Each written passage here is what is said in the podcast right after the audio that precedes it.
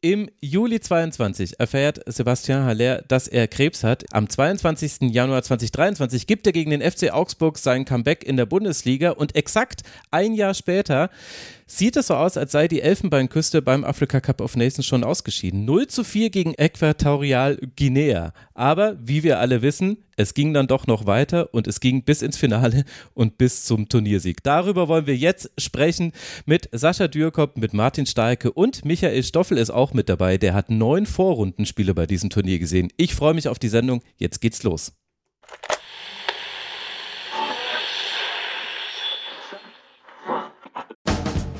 Und nun im Programm der Rasenfunk. Kenny Cross, it's a great ball, it's a goal! There it is, it's all over. Cote d'Ivoire are the African champions. What a fairy tale story here.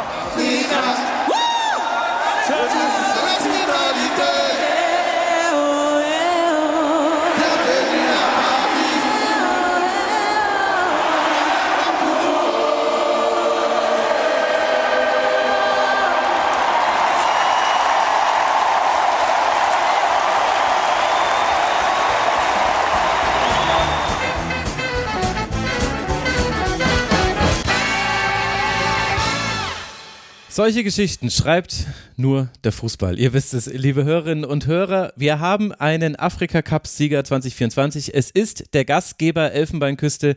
Michael, als Neuling in dieser Runde, dass du zuerst die Frage beantworten. Hat der Afrika Cup seinen verdienten Sieger bekommen? Ein klares Ja. Äh, warum? Äh, ich war begeistert von Cote d'Ivoire ähm, aufgrund der größten Leistungssteigerung im Turnier, also eine katastrophale Vorrunde hingelegt. Also im, im Eröffnungsspiel noch ein äh, solides 2 zu 0 gegen Guinea-Bissau, was zu erwarten war. Dann äh, gegen Mitfavorit Nigeria knapp 1-0 verloren. Kann auch mal passieren, kleiner Ausrutscher. Und dann war im Land eher so das Gefühl, ja, okay, jetzt nur noch Pflichtaufgabe. Äquatorialguinea wird ja zu machen sein. Ähm, da dachte jeder, es ist eigentlich selbstverständlich, dass die Pflichtaufgabe da erfüllt wird. Ja, und dann gab es ein desaströses 0 zu 4. Da täuschen auch die zwei aberkannten Tore für die Elfenbeinküste nicht hinweg. Äh, die sind einfach eingebrochen und keiner weiß warum. Hm. Die Enttäuschung war riesengroß im Land. Also die Leute haben geweint, waren äh, traurig, äh, frustriert, überraschenderweise nicht wütend oder aggressiv, da habe ich nur gehört, dass es im Stadion ein paar Rangeleien gegeben haben soll. Also ich war bei diesem Spiel nicht, mhm. bei diesem 0 zu 4. Aber so in den Straßen und ähm, da war einfach nur Enttäuschung zu spüren. Ja, und dann kam ja ähm, Achtelfinale, Viertelfinale und dann der Weg ins Finale. Und im Achtelfinale wartete ja dann gleich der Senegal, äh, der Top-Favorit. Souverän drei Spiele gewonnen in der Vorrunde. Und man dachte, ja, okay, das war's jetzt dann. Aber selbst da konnte dann ähm, äh, die Verlängerung erzwungen werden mit einem Ausgleich kurz vor Schluss und dann eben im Elfmeterschießen wurden die Nerven behalten. Und wie mhm. es weiterging, äh, wisst ihr ja. Also ja, ich würde sagen, Elfenbeinküste ist der verdiente Sieger, weil die die schönste Geschichte geschrieben haben. Quasi ein Fußballmärchen, einen Traum gelebt haben, äh, der dann tatsächlich auch wahr wurde. Da kann natürlich derjenige im Trikot der Ivora nur den Kopf schütteln, wie jetzt nur alle Zusehenden bei YouTube gesehen haben. Sascha, was ist da los? Ähm, ja, ich würde da, glaube ich, widersprechen. Ich würde sagen, über das Turnier gesehen war für mich Nigeria klar die beste, beste Mannschaft. Ähm, auch die souveränste Mannschaft hatten zwischendurch fast ein bisschen Pech, wie im Halbfinale gegen äh, Südafrika, als sie das 2-0 schossen und dann der äh, VAR eingriff und es am Ende einen Elfmeter für Südafrika gab und das Tor aberkannt wurde. Reden wir sicher nachher noch drüber. Aber für mich war Nigeria über das gesamte Turnier hinweg die stabilste Mannschaft, die souveränste Mannschaft und hätte, finde ich, den Titel eigentlich verdient gehabt. Ich freue mich aber natürlich riesig für die Elfenbeinküste, weil es eben so eine schöne Comeback-Story ist. Aber verdient würde ich es nicht nennen. Ich würde sagen, verdient hatten sie eigentlich nicht mal das Achtelfinale nach der katastrophalen Gruppenphase. Ähm, aber natürlich freue ich mich hinten raus und ähm, stimme voll und ganz zu. Die Steigerung war absolut enorm, die Leistungssteigerung. Äh, Sascha, ja, da stimme ich dir aus sportlicher Sicht zu. Ich würde auch noch den Senegal erwähnen, der viel zu früh ausgeschieden ist. Aus sportlicher Sicht auf jeden Fall. Osimen, Lackman, äh, tolle Performance hingelegt. Aus emotionaler Sicht bleibe ich aber bei meiner Aussage. Ja, das ist ja ein leichter Call. Vor allem dann noch mit der Geschichte von Sebastian Haller, Martin. Das war ja, das war ja fast schon zu viel.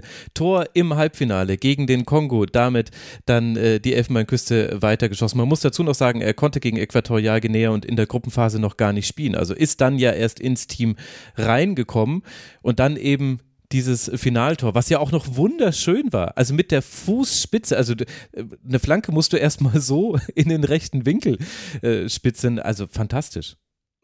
Äh, ganz ehrlich gesagt, ich glaube nicht, dass das genau so gewollt war. Also er Jetzt wollte doch nicht kaputt. ins Tor bringen. Entschuldigung. Ähm, er wollte natürlich den Ball ins Tor bringen, äh, äh, aber irgendwie und jetzt nicht um. Ja, ich glaube nicht, dass er in dem Moment gedacht hat, oh, dann spitze ich jetzt so über den Torwart hinweg ins lange Eck. Aber es war fantastisch gemacht, gar keine Frage.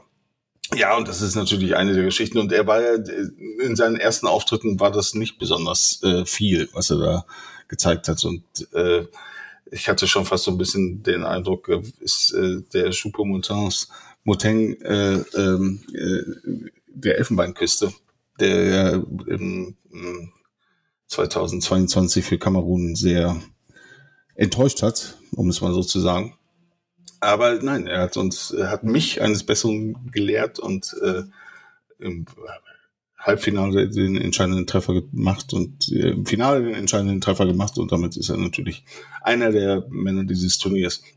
Ich wollte noch kurz die beiden äh, gegenüberstehenden Aussagen hier so ein bisschen verbinden, ganz äh, schiedlich friedlich. Äh, tatsächlich stimme ich deshalb zu. Nigeria war die beste Mannschaft des Turniers. Äh, aber ich sage immer, verdient, äh, verdienter Sieger eines Fußballspiels ist der, die Mannschaft, die mehr Tore geschossen hat.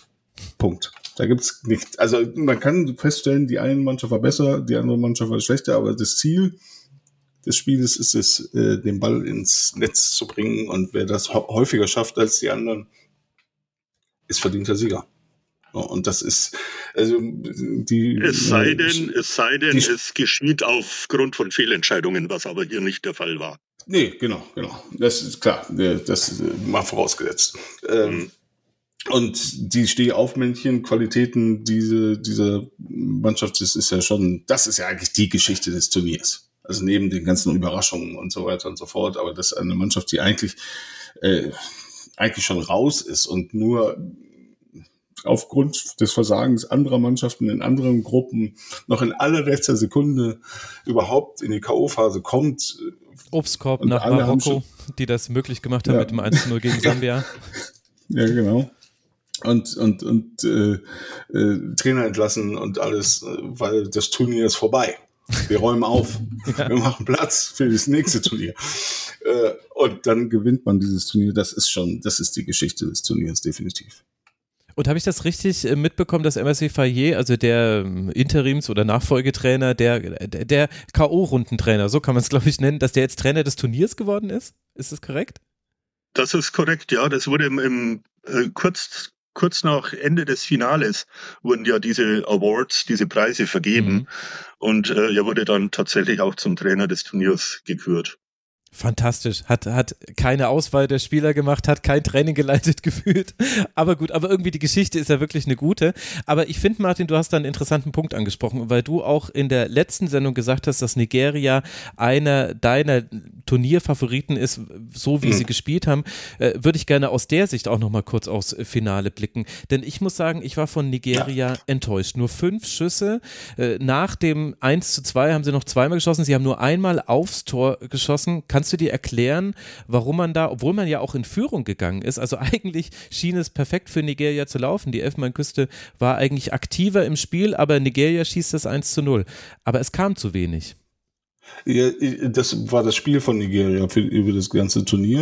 Hinten sehr, sehr, sehr gut stehen und äh, vorne dann halt äh, die zwei, drei gefährlichen Stürmer, die dann schon irgendwann mal ein Tor machen und dann macht man halt hinten dicht. Äh, das hat auch ja im Finale gut geklappt, bis eben zum 1 zu 1 und dann, dann kam gar nichts mehr.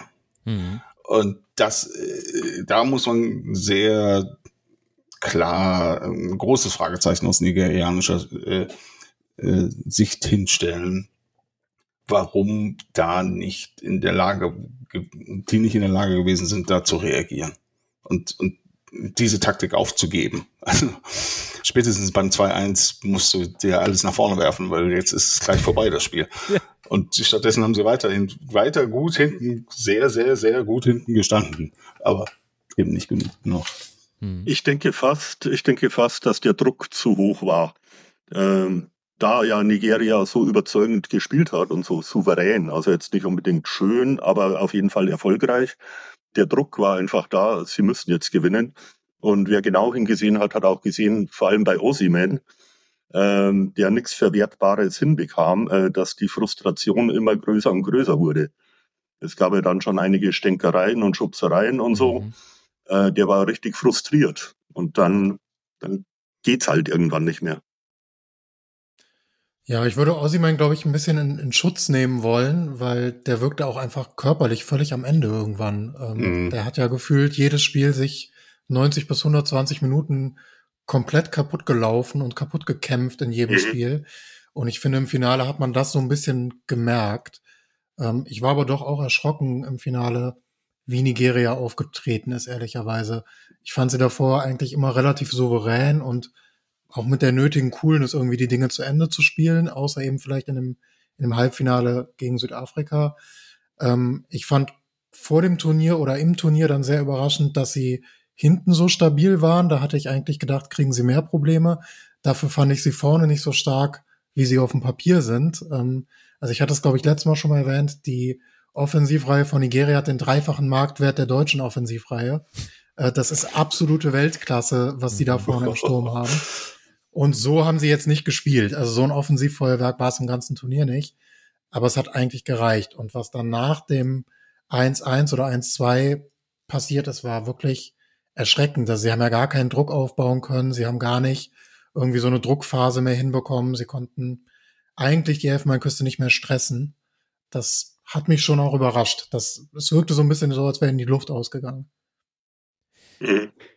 Glaubt ihr, das ist vielleicht ja. auch ein Thema äh, bei der Bewertung dieses Turniers und auch dieses Finals? Äh, Michael, du hast es ja vor Ort erlebt. Also das ursprüngliche Turnier hätte ja im Sommer 23 stattfinden sollen und wurde dann aber wegen drohender Überschwemmungen verschoben in den Winter. Und jetzt war es ja sehr, sehr heiß. Und wenn wir jetzt gerade schon genau diesen Punkt ansprechen, dass man das manchen Spielern auch angemerkt hat, äh, vor Ort, es gab Spiele mit 40 Grad. Äh, jetzt beim Finale warst du nicht, aber ja bei anderen Vorrundenspielen würdest du sagen, das ist vielleicht auch ein Faktor, der erklären kann, warum dann nach diesem 1 zu 2 in dem Finale eigentlich im Grunde nichts mehr passiert ist? Äh, die Elfenbeinküste, die Ivora haben nur noch alle auf den Abpfiff gewartet und Nigeria nicht wirklich was zeigen können offensiv. Ähm, ja und nein. Also die, die Hitze ist da ganzjährig vorhanden, also auch während der Regenzeit im Sommer. Das ist dann heiß und regnerisch und feucht und alles ist überschwemmt. Da ist eigentlich jetzt Januar, Februar definitiv die bessere Zeit, die Trockenzeit. Ähm, und natürlich auch die Einheimischen haben mit der Hitze zu kämpfen, auch wenn sie es besser gewohnt sind und vertragen. Äh, dazu muss man aber auch sagen, äh, viele Spieler kommen ja aus Europa und äh, haben da vielleicht zwei, drei Tage Vorbereitung. Und okay, bei äh, knapp 40 Grad Fußball spielen in der Sonne äh, schlaucht jeden. Ähm, Dazu muss man auch sagen, äh, im, Norden, im Norden, also hier Yamoussoukro und Bouaké, ist eher eine trockene Hitze, also fast schon Wüstenklima. Was dann für mich als einer, der sich ein Spiel im Schatten sitzend anschaut, äh, wesentlich erträglicher ist als etwa 30 Grad an der Küste mit hoher Luftfeuchtigkeit. Mhm. Aber ja, mhm. äh, das Klima, die klimatischen Verhältnisse spielen definitiv eine Rolle. Ähm, aber damit haben alle zu kämpfen. Mhm. Und ja, ich finde es vernünftig, das Turnier im Januar, Februar auszutragen. Und das gilt quasi für den ganzen afrikanischen Kontinent. Weil die Sommermonate äh, sind also im zentralafrikanischen Bereich, also je, je näher man an den Äquator kommt, äh, unglaublich feucht und schwül. Während der Norden ich spreche jetzt Marokko an, das nächste Turnier, das ja im Sommer stattfinden soll, ähm, Da werden dann auch 40 Grad erreicht. Hm. Sascha? Ähm, ja, also einerseits macht mir das alles ein bisschen Angst, weil ich habe mir gerade meine Urlaubsflüge in die Elfenbeinküste für den Sommer gebucht, wo es dann alles überschwemmt ist. äh, ich bin also im Sommer in der Elfenbeinküste.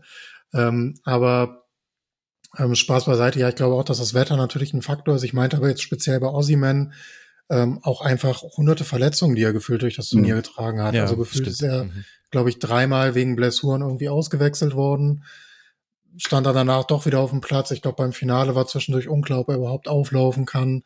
Ähm, also er hat sich da einfach nicht geschont und war auch, glaube ich, im Finale in gefühlt 50 Tacklings irgendwie der Leidtragende ähm, und war, hatte drei oder vier Behandlungspausen.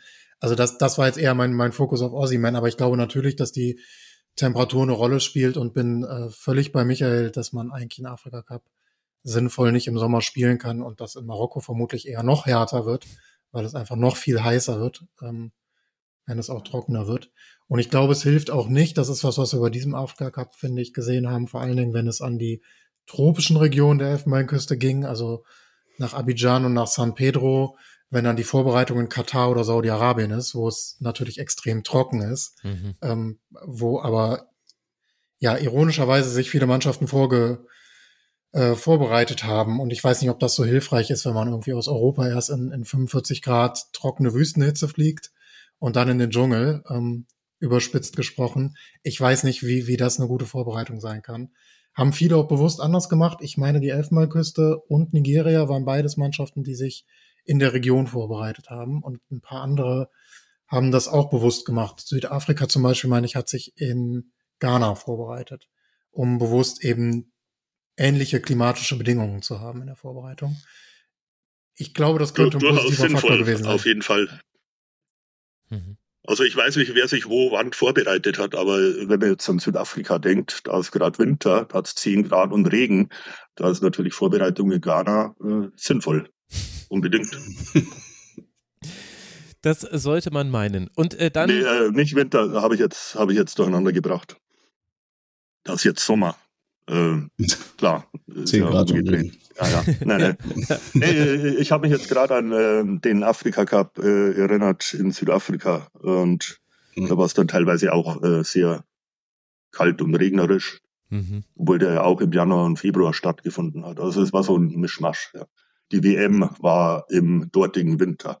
Ja, genau. Hm. So Entschuldigt bitte meinen kurzen Aussetzer. Alles, alles gut. Wir erinnern uns doch noch vor uns, wie uns vor der WM 2010 Angst gemacht wurde vor dem schlimmen, schlimmen Wetter, das es da in Südafrika gäbe. Da gab es so ein Bild von äh, hohen Wellen, so einer Sturmflut, äh, die an die Küste schlagen. Das wurde wieder und wieder gezeigt bei allen Sendern und war es dann ganz so schlimm?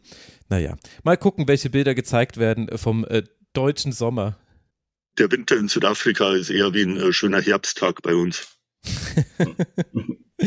Äh, dein Wort äh, in aller äh, Fußballfans Ohr. Aber dann lasst uns doch abschließend äh, auf dieses Finale da doch noch kurz über Sebastian Haller sprechen. Sascha, was glaubst du, bedeutet das jetzt, dass er diese beiden Tore erzielt hat im Halbfinale und im Finale? wie ist er damit umgegangen? Wie war die Berichterstattung darüber? Die Geschichte an sich ist ja eigentlich zu groß für Fußball. Also ich war nicht vor Ort, aber ähm, habe relativ viel vor, von vor Ort gelesen und gesehen und war ehrlich gesagt so ein bisschen überrascht aus deutscher Sicht, dass Sebastian Aller, glaube ich, in der Elfmeinküste das Gesicht dieses Turniers war. Er hing irgendwie an allen Hochhäusern, auf allen Postern ähm, und war das Werbegesicht dieser Mannschaft, was mich doch erstmal gewundert hat, weil sie eigentlich, finde ich, größere Namen noch in der Mannschaft haben als Sebastian Aller, ähm, das aber in der Elfmeinküste eben so wahrgenommen wurde und dann hat er ja, ich würde sagen, über die Großteil des Turniers relativ wenig gezeigt. Ähm, das erste Tor eben dann im Halbfinale und dann das im Finale. Und ich finde auch in, also auch im Finale war er jetzt nicht unbedingt ein auffälliger Spieler, ähm, sondern hat relativ wenig mit dem Spiel zu tun gehabt, bis er dann diesen einen Moment hatte. Ähm, insofern würde ich sagen, vor allem ist es für Sebastian Aller natürlich eine Riesenstory, dass er am Ende dann irgendwie aus diesem grandiosen Druck, der glaube ich auch auf ihm, ihm lag bei diesem Turnier, ähm, dann doch so gut aus der Story rauskommt und jetzt natürlich ein absoluter Nationalheld ist und vermutlich irgendwo in Yamoussoukro eine Statue für ihn gebaut wird, völlig zu Recht. Ähm, also ich habe mich sehr, sehr für ihn persönlich gefreut und, und fand es einfach, ja, war ein grandioser Moment, dass er gerade diesen genialen Moment da hatte, mit seinem, mit seiner Fußspitze da noch zwischen zu, zu kommen. Man hat ja hinterher gab es ja ein Interview mit einem afrikanischen Journalisten, äh, also direkt nach Spiel.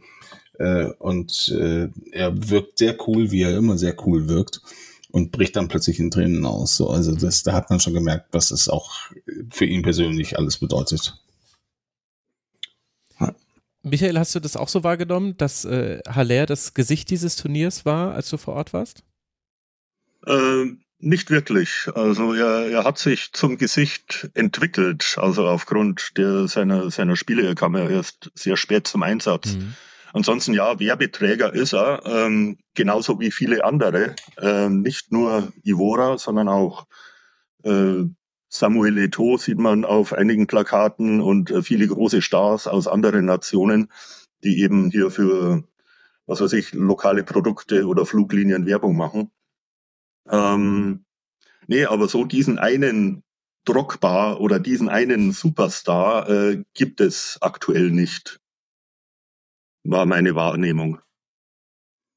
Ja, wahrscheinlich auch, äh, also ich hatte auch das Gefühl, dass quasi in der K.O.-Runde ging es so richtig los. Und dann vor allem das Tor gegen den Kongo, was ja noch so, also den hat er, glaube ich, noch weniger so gewollt als das Tor im Finale, ja. wäre jetzt zumindest meine ja. These. Aber da ja. konnte man gerade auf Social Media schon sehr, sehr viel sehen. Aber Didier Drogba ist ja sowieso äh, eine der schönen Nebengeschichten. Also allein dafür musste man es der Elfenbeinküste äh, gönnen, wie Drogba mitgelitten hat, welche Mine er gezogen hat nach dem 0 zu 1. Er wurde ja oft genug gezeigt. Ich würde sagen, Staatspräsident versus Drogba ungefähr unentschieden bei der Airtime.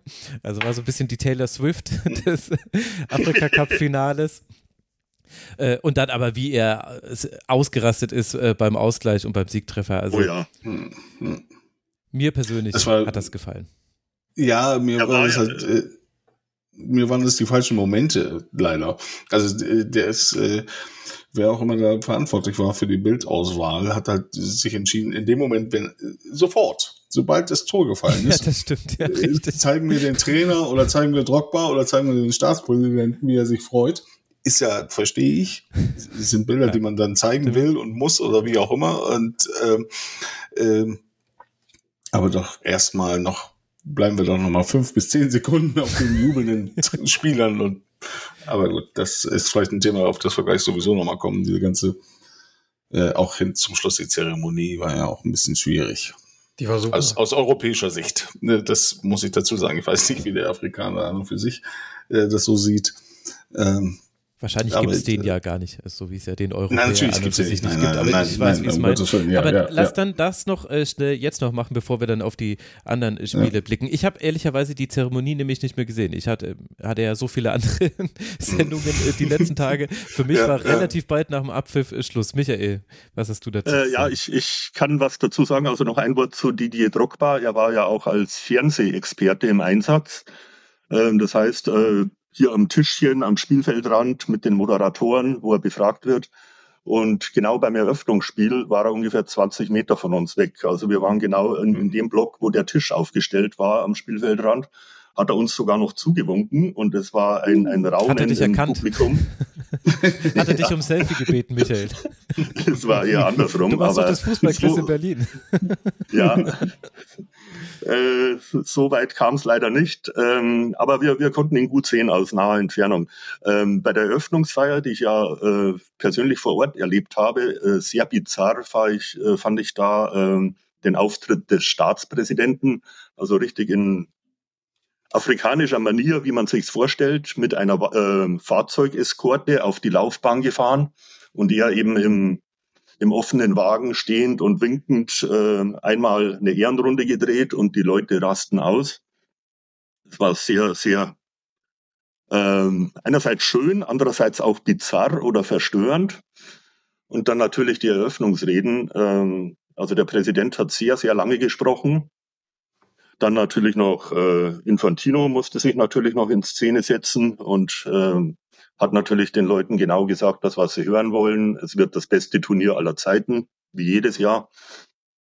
Und dann ähm, der, Afri der Präsident des afrikanischen Fußballverbandes, der Südafrikaner, glaube ich, ist er. Name ja. ist mir gerade entfallen. Der hat sich dann relativ kurz und knapp, knapp äh, geäußert. Aber ja, diese, diese Ehrenrunde hier äh, mit dem Wagenchor, so war schon sehr bizarr. Und zur Abschlussfeier muss ich sagen, die fand ja eine Stunde vor dem Endspiel statt. Und ähm, da habe ich quasi nur die letzte Viertelstunde gesehen, weil früher noch nicht übertragen wurde bei uns. Und da gab's halt ähm, Auftritte von Alpha Blondie, also dem größten Musikstar des Landes, und auch dieser Band mit Coup de Marteau, also diesen äh, Gassenhauer, diesen Nummer 1 Hit aktuell. Da war dann schon richtig Stimmung und auch so, auch mehr Feuerwerk als bei der Eröffnung. Mhm. Und ansonsten äh, weiß ich jetzt nicht genau, auf was Martin ansprach, äh, was hier verstörend oder, oder merkwürdig war. Ich, äh, äh, mir ging es tatsächlich um die Übergabe des Pokals. Als, äh, ah, okay, okay. Ich war Herr, jetzt bei, der, bei den Infantino, ja. Herr, ja, ja, genau. Herr Infantino und äh, Herr Mozepe, das ist der, der Präsident des äh, CRFs.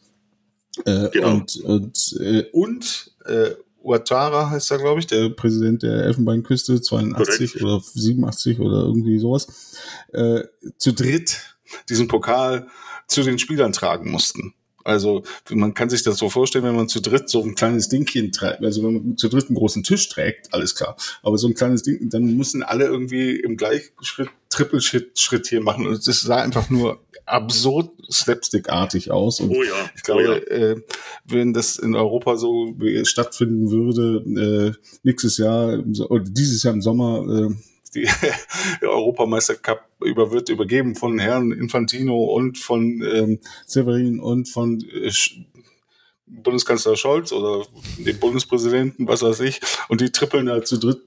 Das war schon ein bisschen absurd. Und dann hat's. Aber Moment ähm, mal, äh, wo war Peter Feldmann? War der, war der, wie hast du denn geschafft, den wegzuhaben vom Pokal? Äh, jedenfalls äh, kriegte dann, glaube ich, der, also dann, dann wurde der Pokal übergeben, aber um den ähm, ähm, Aurier, war das, glaube ich, der den dann kriegte, ich bin mir gerade nicht ganz sicher, äh, äh, und um ihn herum standen immer noch diese Honorationen und dann kriegte hob er den Pokal und alle jubelten und dann wurde der Pokal nochmal an den Staatspräsidenten übergeben, der ihn dann seiner Frau gab.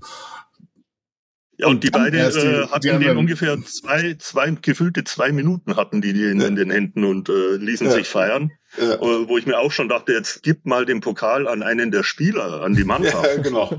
Irgendwann passierte es, aber es war halt irgendwie, ja, also ich fand es unwürdig tatsächlich. Aber ich muss an der Stelle, ist, ich gucke da halt auch als Europäer drauf äh, und kann jetzt, äh, bin, bin mir nicht sicher, wie weit ich da in der Lage bin, das äh, mein Urteil zu übertragen. Aber ich würde sagen, es war unwürdig. Ja, also ich würde erstmal, ähm, möchte erstmal verteidigen, dass man mit einem Autokorso durch ein Stadion fährt. Ich habe ja selber mal Fußballturniere organisiert und bei dem Finale eines dieser Turniere gab es ein Autokorso über die Laufbahn. Deswegen, das ist natürlich eine großartige Idee. Das würde ich auch immer wieder mitfahren. Ähm, zum Finale stimme ich aber voll und ganz zu. Ich glaube, es war Max Gardell, der den Pokal entgegengenommen hat. Ah, ja, ja, ja. Weil das war nämlich noch so eine andere Anekdote, dass Max Gardell irgendwie die ganze Zeit mit einer Marokko-Flagge rumgelaufen ist. Ja, stimmt, das habe ich nicht ja, verstanden. Weil die Elfenbeinküste ja nur dank Schützenhilfe von Marokko die Gruppenphase überlebt hat. Ah. Und deswegen nimmt also der Kapitän der Ivora den Pokal mit einer Marokko-Flagge in der Hand entgegen. Das, das fand cool. ich auch irgendwie ja. extrem bizarr, aber natürlich irgendwie auch ganz cool und ganz mhm. witzig. Ähm, und ansonsten, ja, also Präsident Ouattara ist, glaube ich, 82, Ouattara. also genauso, äh, genauso alt wie ähm, Präsident Biden in den USA, über den es ja gerade relativ viel Berichterstattung mhm. gibt, dass er nicht mehr wie der fitteste Präsident aller Zeiten wirkt. Mhm. Ich würde sagen, Ouattara wirkt etwa 10 bis 15 Jahre älter als Joe Biden. Ja. Und so ungefähr lief auch diese, diese ähm, diese Feier ab. Also irgendwie hatte man das Gefühl, es war nicht so wirklich geplant, wo er jetzt sein sollte, wo er stehen sollte. Mhm. Er ist auch irgendwann von der Security abgeführt worden, was ich auch bizarr finde für einen Staatspräsidenten, der aus dem Alassane Ouattara Stadion, also seinem eigenen Stadion, von Securities irgendwann weggebeten wird, damit die Mannschaft endlich den Pokal bekommt. Also irgendwie alles komplett bizarr.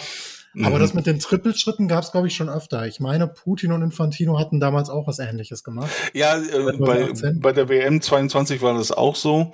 Ähm, aber da waren es halt jeweils nur zwei. Jetzt hatten wir einen, Kontinentalwettbewerb, dann kommt halt noch der Kontinentalchef dazu, dann sind es drei und dann ist es irgendwann wirklich nur noch Slapstick, finde ich. Es, also es ist komplett Slapstick, aber ich glaube, es ist weniger ein afrikanischer Slapstick als eher so ein Fußballfunktionär. Ja, ja, ja genau, genau. Das, ja, ja, ja, ja, das also, wollte ich. Ja, ja, also ich wollte, ich wollte nur sagen, möglicherweise wird das in Afrika anders bewertet und das ist eine, eine äh, kann ich nicht beurteilen und das muss ich aber mitdenken. Also überall, wo Infantino seine Finger im Spiel hat, muss man ja dankbar ja. sein, wenn Sword Bay nicht noch irgendwie noch so den Zeigefinger oben ja, genau. hat. Ich, ich, ich, glaube auch nicht, dass es so anders bewertet wird. Mir ist durchaus mhm. wohlwollend aufgefallen, dass Infantino auch in der Elfenbeinküste ausgepfiffen wurde, okay. als er beim Finale gesprochen hat. Ähm, Sehr gut. Ja. Sehr schöne Formulierung. So, dann lasst uns doch mal auf das äh, blicken, was noch jenseits des Finals passiert ist. Denn dass Nigeria und die Elfenbeinküste da aufeinander getroffen sind, muss ja mit den Viertelfinal- und Halbfinalspielen zu tun haben, die wir noch nicht besprochen haben hier im Rasenfunk. Wir müssen jetzt nicht genau auf jedes Spiel nochmal im Einzelnen eingehen, aber Martin, vielleicht magst du mal beginnen. Was waren denn für dich so die Geschichten dieser K.O.-Runde ab eben dem Viertelfinale? Äh, die erste Geschichte war natürlich äh, äh, Hörer und Hörerinnen des, äh, der ersten Ausgabe des diesjährigen Afrika Cup äh, Rasenfunk Podcasts werden sich daran erinnern, dass äh, Sascha, sowohl Sascha als auch ich sehr fröhlich und äh, begeistert von äh, Angola sprachen. Und äh, das ist das erste Viertelfinale gewesen und leider war es dann halt vorbei. Und das ist so für mich natürlich die Viertelfinalgeschichte. Äh, eben gegen dieses Nigeria, das da abgezockt und äh, fast ein bisschen zynisch, äh, aber auch verdient, muss man leider auch sagen. Äh, und zwar nicht nur verdient, weil sie einfach mehr Tore geschossen haben, wie ich das vorhin erläutert habe, sondern weil sie auch wirklich gut waren dem Spiel. Äh, gegen Angola gewinnen und Angola rauswerfen. Das war, da war ich ein bisschen betrübt da hatte ich eine kleine Hoffnung, dass das besser laufen kann. Und es war auch nicht wahr. Nigeria war besser, aber gewinnt auch nur mit 1 zu 0. Und da gab es durchaus Chancen zum Ausgleich. Und dann kommt es zum Elfmeterschießen oder was auch immer. Das wäre also durchaus drin gewesen. Äh, das war die erste Geschichte des Viertelfinales. Und dann ist natürlich die äh, wahrscheinlich größte Geschichte ist dieses Elfmeterschießen zwischen Kap Verde und, und Südafrika. Ja. Äh, das, äh, wo eigentlich quasi gar kein Tor fallen will, äh, weil alle äh, nicht treffen. Und vor allen Dingen deswegen nicht treffen, weil Ron Williams, der südafrikanische Torwart, äh, eben vier Elfmeter hält von fünf. das ist verrückt. Also ich habe das noch nicht erlebt. Äh, und das waren jetzt nicht, also der eine oder andere war nicht so wahnsinnig gut geschossen, aber es waren jetzt nicht vier völlige miese Elfmeter, sondern sie waren auch wirklich alle, alle, ähm, alle vier gehalten. wurden ja auch tatsächlich gehalten. Es wurde ja von ja. den vier keiner verschossen, also irgendwie genau, daneben genau. oder so. Ja, ja. Und er ist dann, glaube ich, wenn ich das richtig äh, gesehen habe, auch äh, Torwart des, äh, des Turniers geworden und völlig, völlig berechtigt hat ja auch die äh, Verlängerung erstmal erzwungen mit einer Superparade noch in der Nachspielzeit der regulären Spielzeit. Und äh, dass er überhaupt vier Elfmeter halten musste, das hing halt damit zusammen, äh, dass halt auch Südafrika fröhlich verschossen hat. Also der Kommentator meinte irgendwann, und das war wirklich, fand ich äh, sehr treffend, dass sich Williams auch gedacht hat, was soll ich denn noch tun? Könnt ihr bitte mal jemand von euch treffen? Ich halte hier Strafstoß um Strafstoß um Strafstoß und nichts passiert. Es steht immer noch 0 zu 0. Klar, nach, nach 10, nach 10 Elfern steht es 2 zu 1. Also das sagt ja alles aus. Ja. Ja, das war natürlich eine wunderbare äh, Geschichte. Äh, Michael, was, was ist dir noch so im äh, Kopf geblieben von den Viertelfinalspielen? Äh, Cap Verde, die Unterlegenen im eben äh, angesprochenen mhm. Elfmeterschießen. Äh, eine sehr erfrischende Mannschaft und jetzt eben nicht nur beim diesjährigen Turnier, sondern über die Jahre hin schon.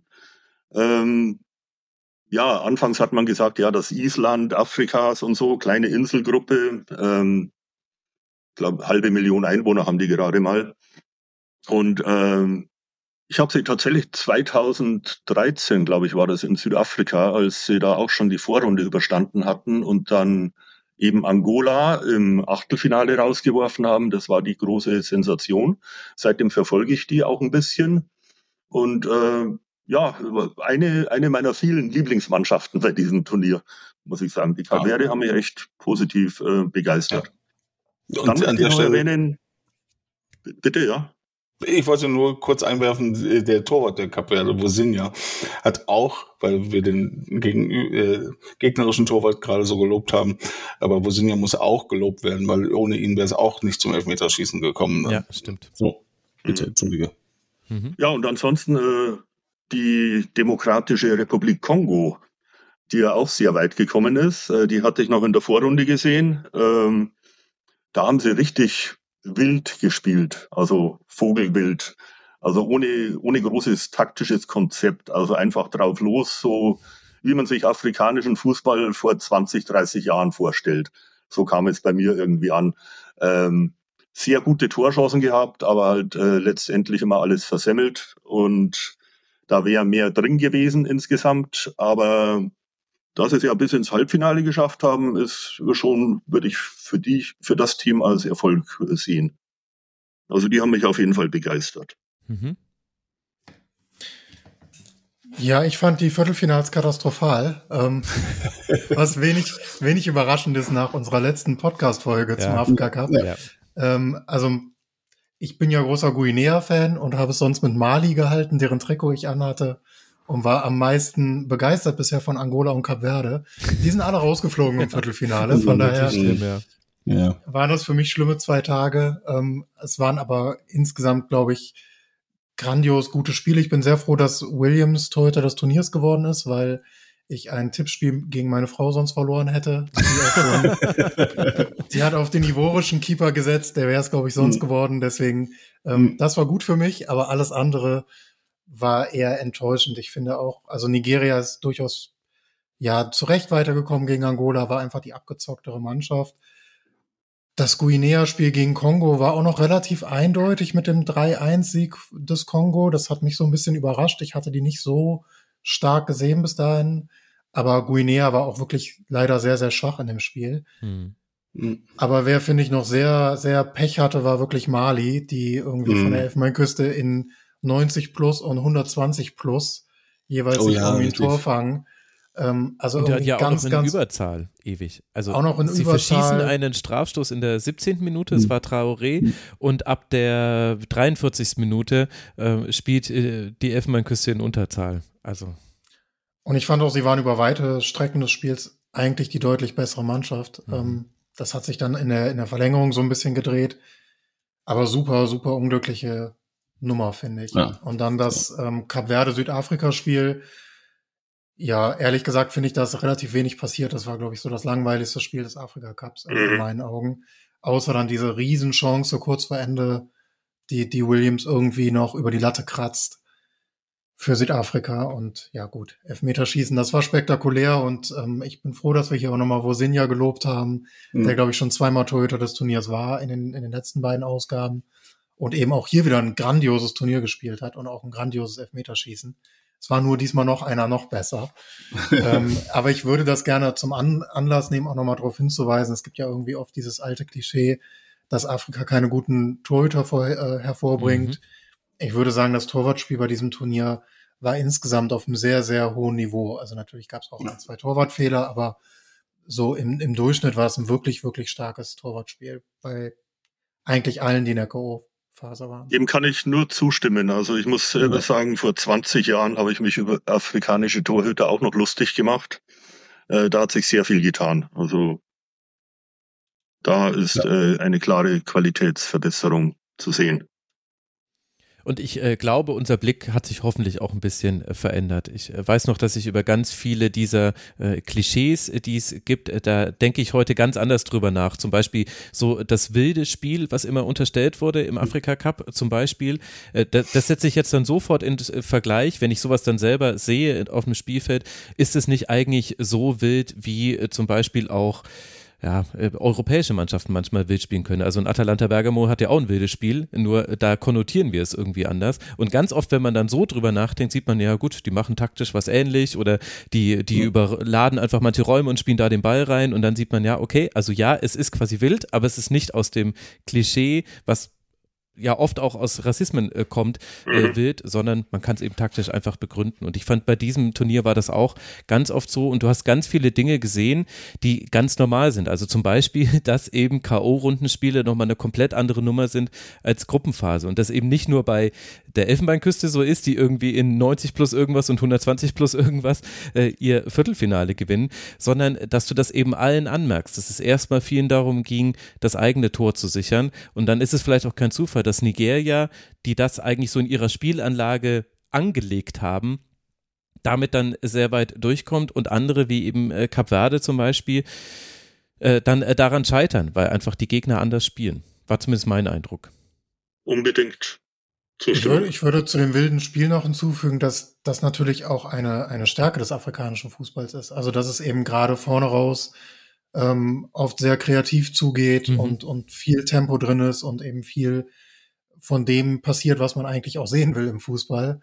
Ähm, und ich bin sehr froh, dass diese Debatte auch so ein bisschen abgenommen hat in den letzten Jahren gefühlt, ähm, weil noch so vor sechs Jahren war so ein bisschen meine Wahrnehmung, dass viele gerade europäische Trainer in Afrika dann auch ihr Training sehr darauf ausgelegt haben, was dann dazu führte, dass die Hälfte der Spiele nur noch 0-0s waren, mhm. weil sich alle nur noch aufs Verteidigen konzentriert haben, irgendwie um diesem Klischee zu entgegnen. Ähm, und das ist sicherlich auch nicht die Lösung. Und ich finde, das sieht man, hat man jetzt bei diesem Turnier irgendwie ganz, ganz schön gesehen, dass das schon auch wieder viel mutig nach vorne gespielt wurde, sehr offensiv gespielt wurde und das eben auch erfolgreich. Also gerade Cap Verde und Angola sind vermutlich das perfekte Beispiel für Mannschaften, die jetzt in die meiste Zeit eher offensiv denken, auch wenn sie gegen auf dem Papier deutlich stärkere Mannschaften spielen. Also genau dieses in Anführungsstrichen wilde Spiel ähm, spielen, aber eben auf einem super hohen Niveau und dabei trotzdem gut stehen und das halt einfach als ihre Stärke nutzen und sich dann nicht hinten reindrängen lassen. Ja, sehr guter Punkt. Und ich ja. fand auch den Marktwertvergleich äh, vorhin sehr, sehr passend. Da kann man auch mal drüber nachdenken. Wie viele Stürmer, die jetzt hier in der K.O.-Runde standen, hätte man gerne hm. in der deutschen, im deutschen hm. Nationalteam. Und vielleicht ginge dann doch noch irgendwas bei der EM. Aber das ist ein anderes Thema. Martin, ich glaube, du wolltest noch was sagen. Ich wollte eigentlich dem nur zustimmen, dass ähm, für mich afrikanischer Fußball, ich kenne das Klischee des wilden Fußballs und äh, weiß auch, dass das äh, früher nicht ungerechtfertigt war. Aber für mich steht afrikanischer Fußball eigentlich vor allem für sehr defensiven, äh, gut gestaffelten, kompakten Zerstörerfußball. Wenn man, wenn man das irgendwie so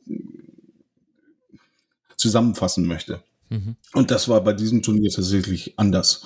Und das ist sehr schön. Das ist eine sehr schöne Entwicklung, weil ich kann mich an viele Spiele erinnern von vergangenen Afrika-Cups, ja. die eine eher zähe Angelegenheit waren, weil eben nicht wild war, sondern weil sehr viel auf Zerstörung des gegnerischen Spiels ausgelegt waren. Und wenn du dann zwei Zerstörertruppen gegeneinander hast, dann ist da nicht viel von schönen Fußball oder vom schnellen Fußball oder vom wilden Fußball. Ganz im Gegenteil. Mhm. Das ist, äh, das war bei diesem Afrika Cup wirklich anders. Als Synonym für wild würde ich jetzt vielleicht noch risikofreudig oder etwas mhm. offensiver einbringen. Ja, ja, ja äh, genau, das hat ja. mir auch sehr gefallen. Es war ja, sehr erfrischende genau. Spiele, die man echt mit Spaß anschauen konnte und eben keine so langweile Nummern wie eben das Halbfinale Cap Verde Südafrika, das ist so ein Negativbeispiel, aber viele Spiele waren echt begeisternd. Mhm. Also für, für mich eines der selbst gesehenen Spiele ähm, in der Vorrunde, äh, was für mich ein Highlight war, war das Spiel Senegal gegen Kamerun, das 3 zu 1. Da hast du von der ersten mhm. Minute angemerkt, es sind zwei mehr oder weniger gleichwertige Mannschaften. Senegal vielleicht ein bisschen besser, aber du hast von Anfang an gesehen, es sind zwei Teams, und da kann jeder was. Also das sind wirklich Top-Spieler und es war ein erfrischendes Spiel. Es ging hin und her. 3-1 klingt jetzt auch eindeutiger, als es letztendlich war.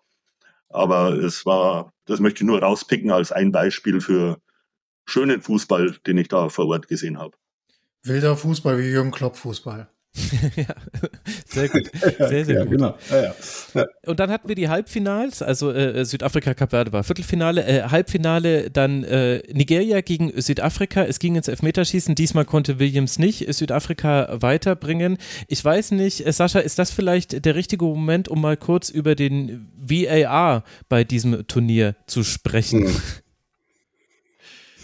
Ähm, oh, ja, wenn es sein muss. Ähm, also äh, bei dem Spiel gab es auf jeden Fall die, die kurioseste Szene in dem ganzen Turnier. Ich glaube, ich habe sowas noch nicht erlebt, obwohl alles richtig entschieden wurde. Mhm.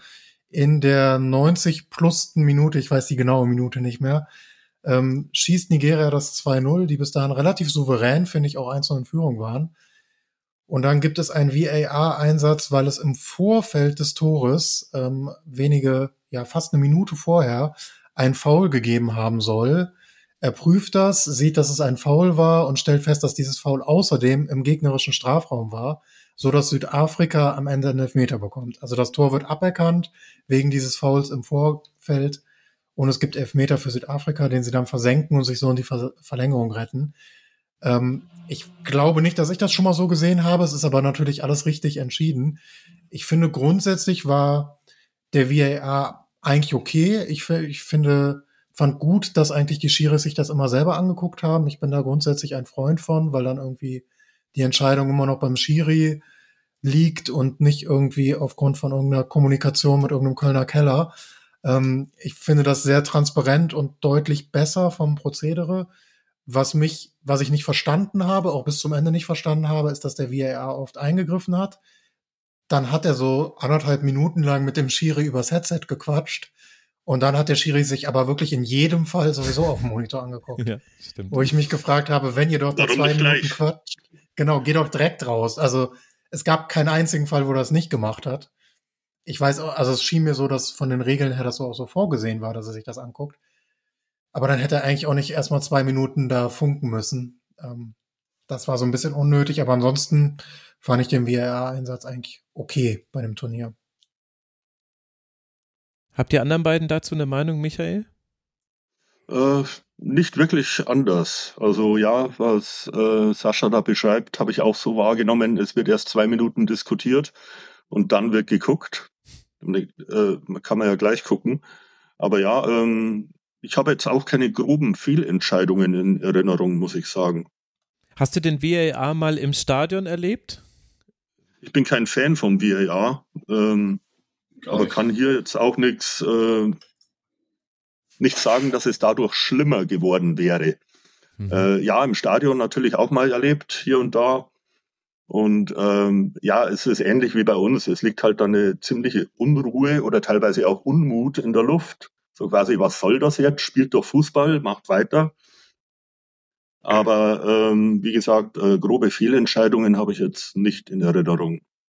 Und da wird dann aber auch einfach nur angezeigt auf der Anzeigetafel, es gibt jetzt einen Eingriff und es äh, werden keine Szenen Äh, es wird auch noch angezeigt, äh, was geprüft wird. Also Ja, zum okay. Beispiel Possible Penalty Check oder sowas. Und äh, gibt es dann scheiß, äh, scheiß CRF-Fangesänge oder Nee, also so, äh? Nee, nee, sowas, sowas gibt's irgendwie gar nicht. Außer vielleicht einzelne Rufe in Sprachen, die ich nicht verstehe, aber es gibt keine, keine Anti-Sprechchöre oder sowas in der Art. Fast ein bisschen enttäuschend. Ja, Aber, nein, nein, das war natürlich nur ein Scherz. Äh, Martin, deine allgemeine Einstellung zum WEA ist äh, sehr gut äh, dokumentiert in diversen sozialen Netzwerken. Wie fandest du es bei diesem. Turnier? Ja, ja. Also, äh, ja, äh, ich fand jeden Einsatz äh, falsch.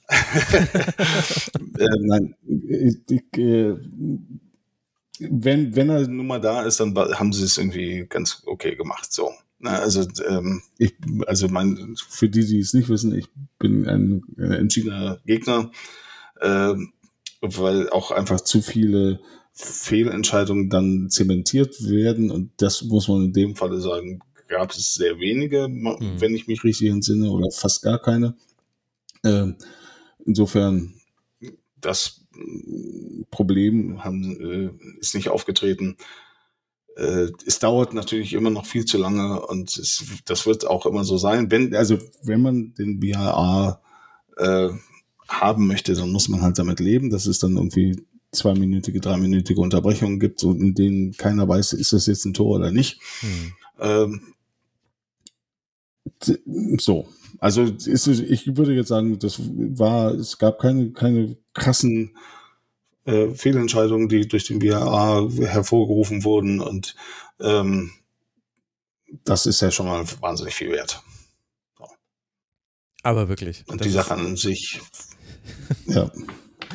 Ja, die Diskussion machen wir jetzt lieber nicht auf. Äh, nee, genau, genau. Deswegen sage ich, ich, ich sag's jetzt einfach mal so, war okay. Ja. Es war okay. okay. Mehr, mehr Lob für den BEA wird man von dir nicht bekommen. Das ist so Korrekt. Wie das Korrekt. zweite halt. Ja, wir, wir, sind da, äh, ein, ein Wort noch dazu, äh, wir sind da in irgendwie so einer Zwickmühle. Äh, dadurch, dass es keine groben Fehlentscheidungen äh, gab, gibt's ja auch jetzt wenige Argumente gegen den BIA, was ich ja auch wieder schade finde wäre es jetzt, ja, außer, dass er halt irgendwie wären jetzt eine krasse Fehlentscheidung gewesen, dann wäre die Diskussion wieder aufgekommen und hätte uns mehr Argumente gegen den VIA gegeben, was jetzt leider nicht der Fall ist. Aber ich bin froh, dass es fair ja, abgelaufen ist und äh, ja. Also das ist eine agendagetriebene Politik, runter. die kann ich nur ablehnen. Das ist ja wie irgendwie einfach nur aus ideellen Gründen an der Schuldenbremse festhalten. Aber das zweite Halbfinale haben, haben wir vorhin oh. schon, schon, ganz gut noch ja. besprochen. Äh, das 1 zu 0 von Sebastian Haller mhm. gegen den Kongo. Und so gab es dann eben die Finalpaarung, die wir ja auch schon besprochen haben. Was mich zu dem Part bringt, der mich sehr interessiert, nämlich Michael, du warst als einziger von uns Vieren vor Ort beim Afrika Cup und äh, ja auch nicht das allererste Mal. Magst du mal ein bisschen berichten und ich denke, die anderen beiden werden wahrscheinlich auch äh, Fragen an dich haben oder noch Beobachtungen, die wir gemacht haben als diejenigen, die es äh, am Fernseher verfolgt haben, wenn es nicht gerade irgendwie Bildausfall im Elfmeterschießen gab, das war ein bisschen unglücklich, aber gut. Oh ja, äh, da, passiert. habe ich auch kurz rotiert. Ja, da hat man auch ganz gut gemerkt, also es gibt eine kleine Filterblase oder Blase, die dieses Turnier verfolgt, aber so groß ist sie noch nicht, weil ansonsten wäre da viel, viel, viel mehr los gewesen in sozialen Netzwerken. Aber egal. Wie kam es ja, stell dazu? Dir vor, das passiert, stell dir vor, das passiert bei der Europameisterschaft. Dann hast du die Schlagzeilen in der Boulevardpresse garantiert. Ja. Ähm, ja. Okay, ja, zu meiner Afrika-Cup-Geschichte. Ich äh, 2008 in Ghana war mein erstes Turnier, das ich komplett verfolgt habe, von Eröffnungsspiel bis Finale. Und es war tatsächlich bis dato, bis vor vier Wochen, mein größtes Fußballerlebnis aller Zeiten. Also ein wunderbares Turnier in einem tollen Land, tolle Gastgeber. Ähm, also alles, was man sich irgendwie erwünschen und erhoffen hätte können, war großartig. Später war ich dann noch in Südafrika beim Afrika Cup äh, 2013, also wo noch ungefähr die Hälfte der WM-Stadien dann genutzt wurde. Ähm, war auch eine schöne Tour und 2017 in Gabun war dann mein letzter Auftritt. Da war ich dann aber nur noch für die Vorrunde da. Ebenso wie diesmal, was ich, wie gesagt, bereue. Ich bin zwei Tage vor Eröffnungsspiel angereist, ähm, es gab ja diesmal erstmalig ein Online-Ticketing, äh, hat seine Vor- und Nachteile gehabt. Ähm, weil hat früher war es eben so. wie deutsches Online-Ticketing häufig. Äh, ich, ja, äh, teilweise auch schlimmer. Ähm, weil bei früheren Turnieren war es so, ähm, die Vorverkaufsstellen und der Vorverkauf ähm, war oft sehr, sehr chaotisch. Also in, in Ghana wurden die Tickets über Postämter verkauft. Und zwar nicht mit irgendeinem Drucker oder elektronischen System dahinter, sondern fertig gedruckte Tickets waren verfügbar. Und das war dann immer, immer ein, ein Glücksspiel, äh, in welcher Filiale gibt's welche Tickets.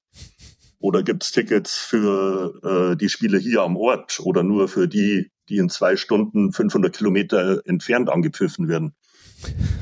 Ähm, ja, äh, solche Sachen gab's. Also äh, die Tickets waren billig, aber oft kam man gar nicht ran. Äh, das hieß, irgendwelche Leute hatten Tickets, es gab einen Schwarzmarkt, aber der war mit fairen Preisen. Da hat man dann vielleicht mal 10 Euro statt 5 Euro gezahlt, was dann auch in Ordnung war. Ähnlich in Gabun, äh, da waren die Vorverkaufsstellen noch verwirrender. Da gab es einmal Tickets im Krankenhaus, einmal äh, bei der Finanzbehörde und einmal auf dem Campingtisch auf dem Marktplatz, wo dann riesen Menschentrauben drumherum waren. In Südafrika haben sie es über die Supermarktkette vertickt. Also wo halt Leute ganz normal einkaufen waren und dann sich aber noch 50 Leute in die Schlange stellen, weil sie Tickets an der Kasse kaufen wollten. Ist halt für die normale Mama, die jetzt gerade den äh, äh, Wocheneinkauf macht, äh, ziemlich nervig gewesen. Ja, und diesmal gab es äh, erstmalig ein Online-Ticketing, ähm, was äh, etwas holprig anlief. Also es stand fest, ab wann es die Karten gibt. Und dann lief ein Ticker runter, ein Countdown. Und der war dann abgelaufen und dann kam wirklich äh, zwei Stunden lang nur die Message, the countdown has ended. Und nichts passierte. Aber es ist doch nett, dass man darüber noch informiert wird. Und ich war eben online und äh, mein Hauptaugenmerk lag eben auf dem Eröffnungsspiel, weil da, äh, das ist üblicherweise immer voll, klar. Der Gastgeber tritt an, es gibt eine große Feier.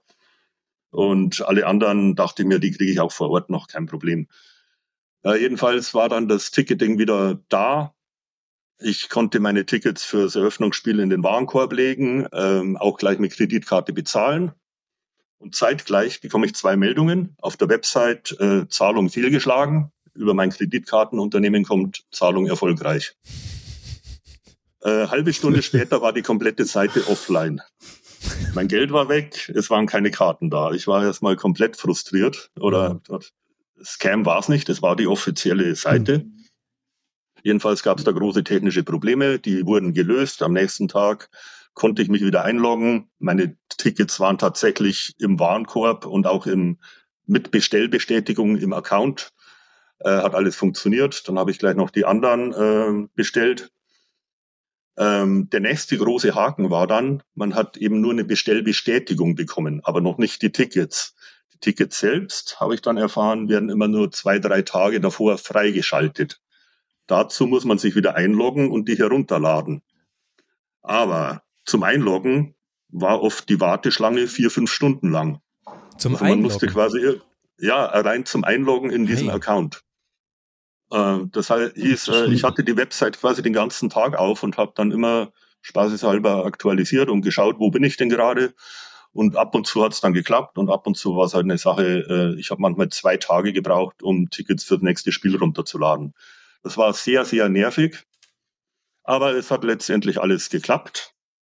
Und äh, es gab auch einen äh, wirklich äh, ein Hard-Ticket-Vorverkauf an Vorverkaufsstellen im Land, ähm, was ich aber nie wahrgenommen habe, da alle Spiele, die ich besucht habe, ich über online gemacht habe. Also das, das hat hingehauen. Das nur so nebenbei zu den nervigen Aspekten. Ansonsten war das Turnier sehr, sehr gut organisiert. Ähm, witzig, oder interessant fand ich, wie teilweise die äh, Zufahrtswege und also noch lange bevor man Zugang zum Stadion erhält, wenn man sich dem Stadion nähert, so ab ungefähr zwei Kilometer davor, sind schon mal alle Straßen abgesperrt. Also du kannst nicht einfach mit dem Taxi bis zum Stadion fahren, sondern wirst davor rausgelassen. Ab da ist dann nur noch zu Fuß möglich. Und es gibt verschiedene Straßensperren, äh, oft zwei, drei Kilometer lang, wo dann alle nur noch zu Fuß unterwegs sind, idealerweise im Gänsemarsch. Also nicht im großen Pulk, sondern einer hinter dem anderen. Und entlang der ganzen Schlange steht dann Sicherheitspersonal und passiert, äh, passt auch auf, dass keiner überholt, dass sich vordrängelt. Und unterwegs sind halt immer wieder Ticket-Checks. also mein Rekord war sieben Ticket-Checks äh, bis zum Eingang. Das war in äh, San Pedro der Fall. Ähm, aber es war fast schon zu perfekt organisiert, also was die Einlasskontrollen angeht. Jetzt habe ich gehört, beim Finale soll es wohl zu Tumulten gekommen sein, weil ähm, viele, viele Leute eben rein wollten, die keine Tickets hatten und da das Schlangensystem eben nicht mehr funktioniert hat. Hm. Und Berichten zufolge soll da auch äh, Traininggas und Gummigeschosse eingesetzt worden sein, um die Massen zu vertreiben, die unbedingt rein wollten. Ansonsten, was die Anfahrt oder die Reise zum Stadion angeht, äh, was ich da sehr, sehr schön und auch bemerkenswert fand. Es gibt ja sehr, sehr viele Leute, die fasziniert oder euphorisiert sind von dem Turnier, die sich aber selber nicht leisten können. Ähm, und die stehen dann am Straßenrand äh, da kommt wirklich das ganze Dorf raus und steht am Straßenrand auf dem Weg zum Stadion und jubelt den Leuten zu, die zum Stadion fahren bzw. gehen. Äh, sowas habe ich in der Form auch noch nicht erlebt. Bittersüß. Also eine, eine, eine, eine richtige Euphorie im ganzen Land. Also mhm. ein, ein, einer dieser Slogans war ja auch immer äh, äh, Lacan c'est chez nous, also der, der Afrika-Pokal ist bei uns. Mhm. Also wir sind die Gastgeber, wir sind die Ausrichter und da waren die Leute eben sehr, sehr stolz drauf. Und mhm. ja, zu meiner Reise, ich habe quasi eine Rundreise durch die Spielorte gemacht. Es wurde ja in sechs Stadien gespielt, fünf davon habe ich besucht. Korogo, ganz im Norden, habe ich ausgelassen. Eben aus dem Grund, weil es zwei weitere anstrengende Reisetage gewesen wären. Einmal hin, einmal zurück. Mhm. Und wenn ich unterwegs mhm. bin, bin ich gerne etwas langsamer unterwegs. Also ich bin immer gern drei, vier Tage am selben Ort und mach's eben nicht so wie manche Groundhopper, die dann in einer Woche sechs Stadien machen. Ist natürlich technisch möglich, aber wäre für mich zu wenig Zeit, um das Land eben auch zu erleben, was für mich auch ein wichtiger Aspekt ist bei so einer Reise. Hm. Ja, sehr interessant schon mal. Sascha, ich habe gesehen, du hast äh, ganz oft äh, genickt und äh, gerade äh, Kartenvergabe und so weiter, das war ja auch alles ein äh, sehr großes Thema. Was magst du noch ergänzen, fragen? Genau, ich hatte meinen eigenen Schmerz zu dem Thema. Ähm, ich wollte keine Tickets haben, sondern wollte mich als Journalist akkreditieren für das Turnier. Ähm, auch das ist online. Es gibt mittlerweile einen Media Channel von der CAF. Das ist irgendwie so ein eigenes Online-System für Journalisten die sich für Cuff-Events interessieren. Ähm, und da habe ich mich vier Monate vor oder so irgendwann mal registriert, um eine, Regist äh, um eine Akkreditierung anzufragen und wäre dann auch in die Elfenbeinküste geflogen. Aber mein Antrag ist immer noch pending. Also sie äh, es, es, wird immer noch untersucht, ob ich denn eine Akkreditierung bekomme. Ich habe das jetzt gerade nochmal live nachgeguckt, ist auch immer noch nicht entschieden. Ey, ich drücke dir aber weiter die Daumen. Kannst du, ja, genau. genau, also das war so ein bisschen blöd. Ich habe dann jetzt nicht auf Verdacht einen Flug gebucht, ähm, weil ich auch kein Medium habe, für das ich hingereist wäre, sondern als Freelancer und als äh, Freelancer ist es jetzt, war es jetzt für mich nicht wirklich möglich, mir einen Monat Urlaub in meinem normalen Job zu nehmen, um auf Verdacht mal eben in die Elfmeinküste zu fliegen und dann vielleicht vor Zun Stadien zu stehen. Mhm. Also ich, ich kann mir vorstellen, dass es mit Tickets ähnlich lustig läuft. Äh, was, was, was mir da zum Thema Tickets und Auslastung gleich noch einfällt, was mich auch sehr positiv überrascht hat. Traditionell ist es ja bei den bisherigen Afrika Cups so gewesen, Spiele der Gastgebermannschaft sind ausverkauft und die anderen, wenn es gut kommt, halb voll beziehungsweise halb leer. Diesmal aber ähm, waren auch viele Spiele sehr gut besucht, äh, wo die Elfenbeinküste selbst nicht angetreten ist. Also wie zum Beispiel das bereits angesprochene Vorrundenspiel zwischen ähm, Kamerun und Senegal. Ähm, da waren über 19.000 in dem 20.000er Stadion, also es war fast voll. Und äh, da gab es noch ein paar andere Partien. Ich glaube, ein Grund dafür ist, ist auch der geografische Vorteil. Also viele große Fußballnationen sind Nachbarländer. Guinea, Mali, Burkina Faso, Ghana sind direkte Nachbarländer. Und äh, Nigeria ist auch nicht weit, das ist eine Stunde Flug entfernt. Kamerun ist auch gleich um die Ecke. Ähm, ich glaube, das, das hat äh, viel dazu beigetragen. Was dann eben auch schön im Land war, äh, in der Elfenbeinküste leben ja nicht nur Leute mit ivorischem Pass, sondern eben auch äh, Leute aus den Nachbarländern, vor allem aus Burkina Faso. Je weiter man in den Norden kommt, desto mehr burkinesische Flaggen sieht man da an den Häusern und an den Geschäften hängen. Und also sowohl die Leute, die im Land leben, als auch die, die angereist sind, waren dann auch oft im Stadtbild zu erkennen. Also grundsätzlich hm. war es so, jeder, äh, fast alle Häuser, fast alle Geschäfte, Kneipen waren mit irgendwelchen Wimpelketten und Flaggen geschmückt. Und auch das Schöne am Afrika Cup ist, es ist ein friedliches Miteinander. Afrika feiert sich selbst, feiert eben dieses Zusammenkommen.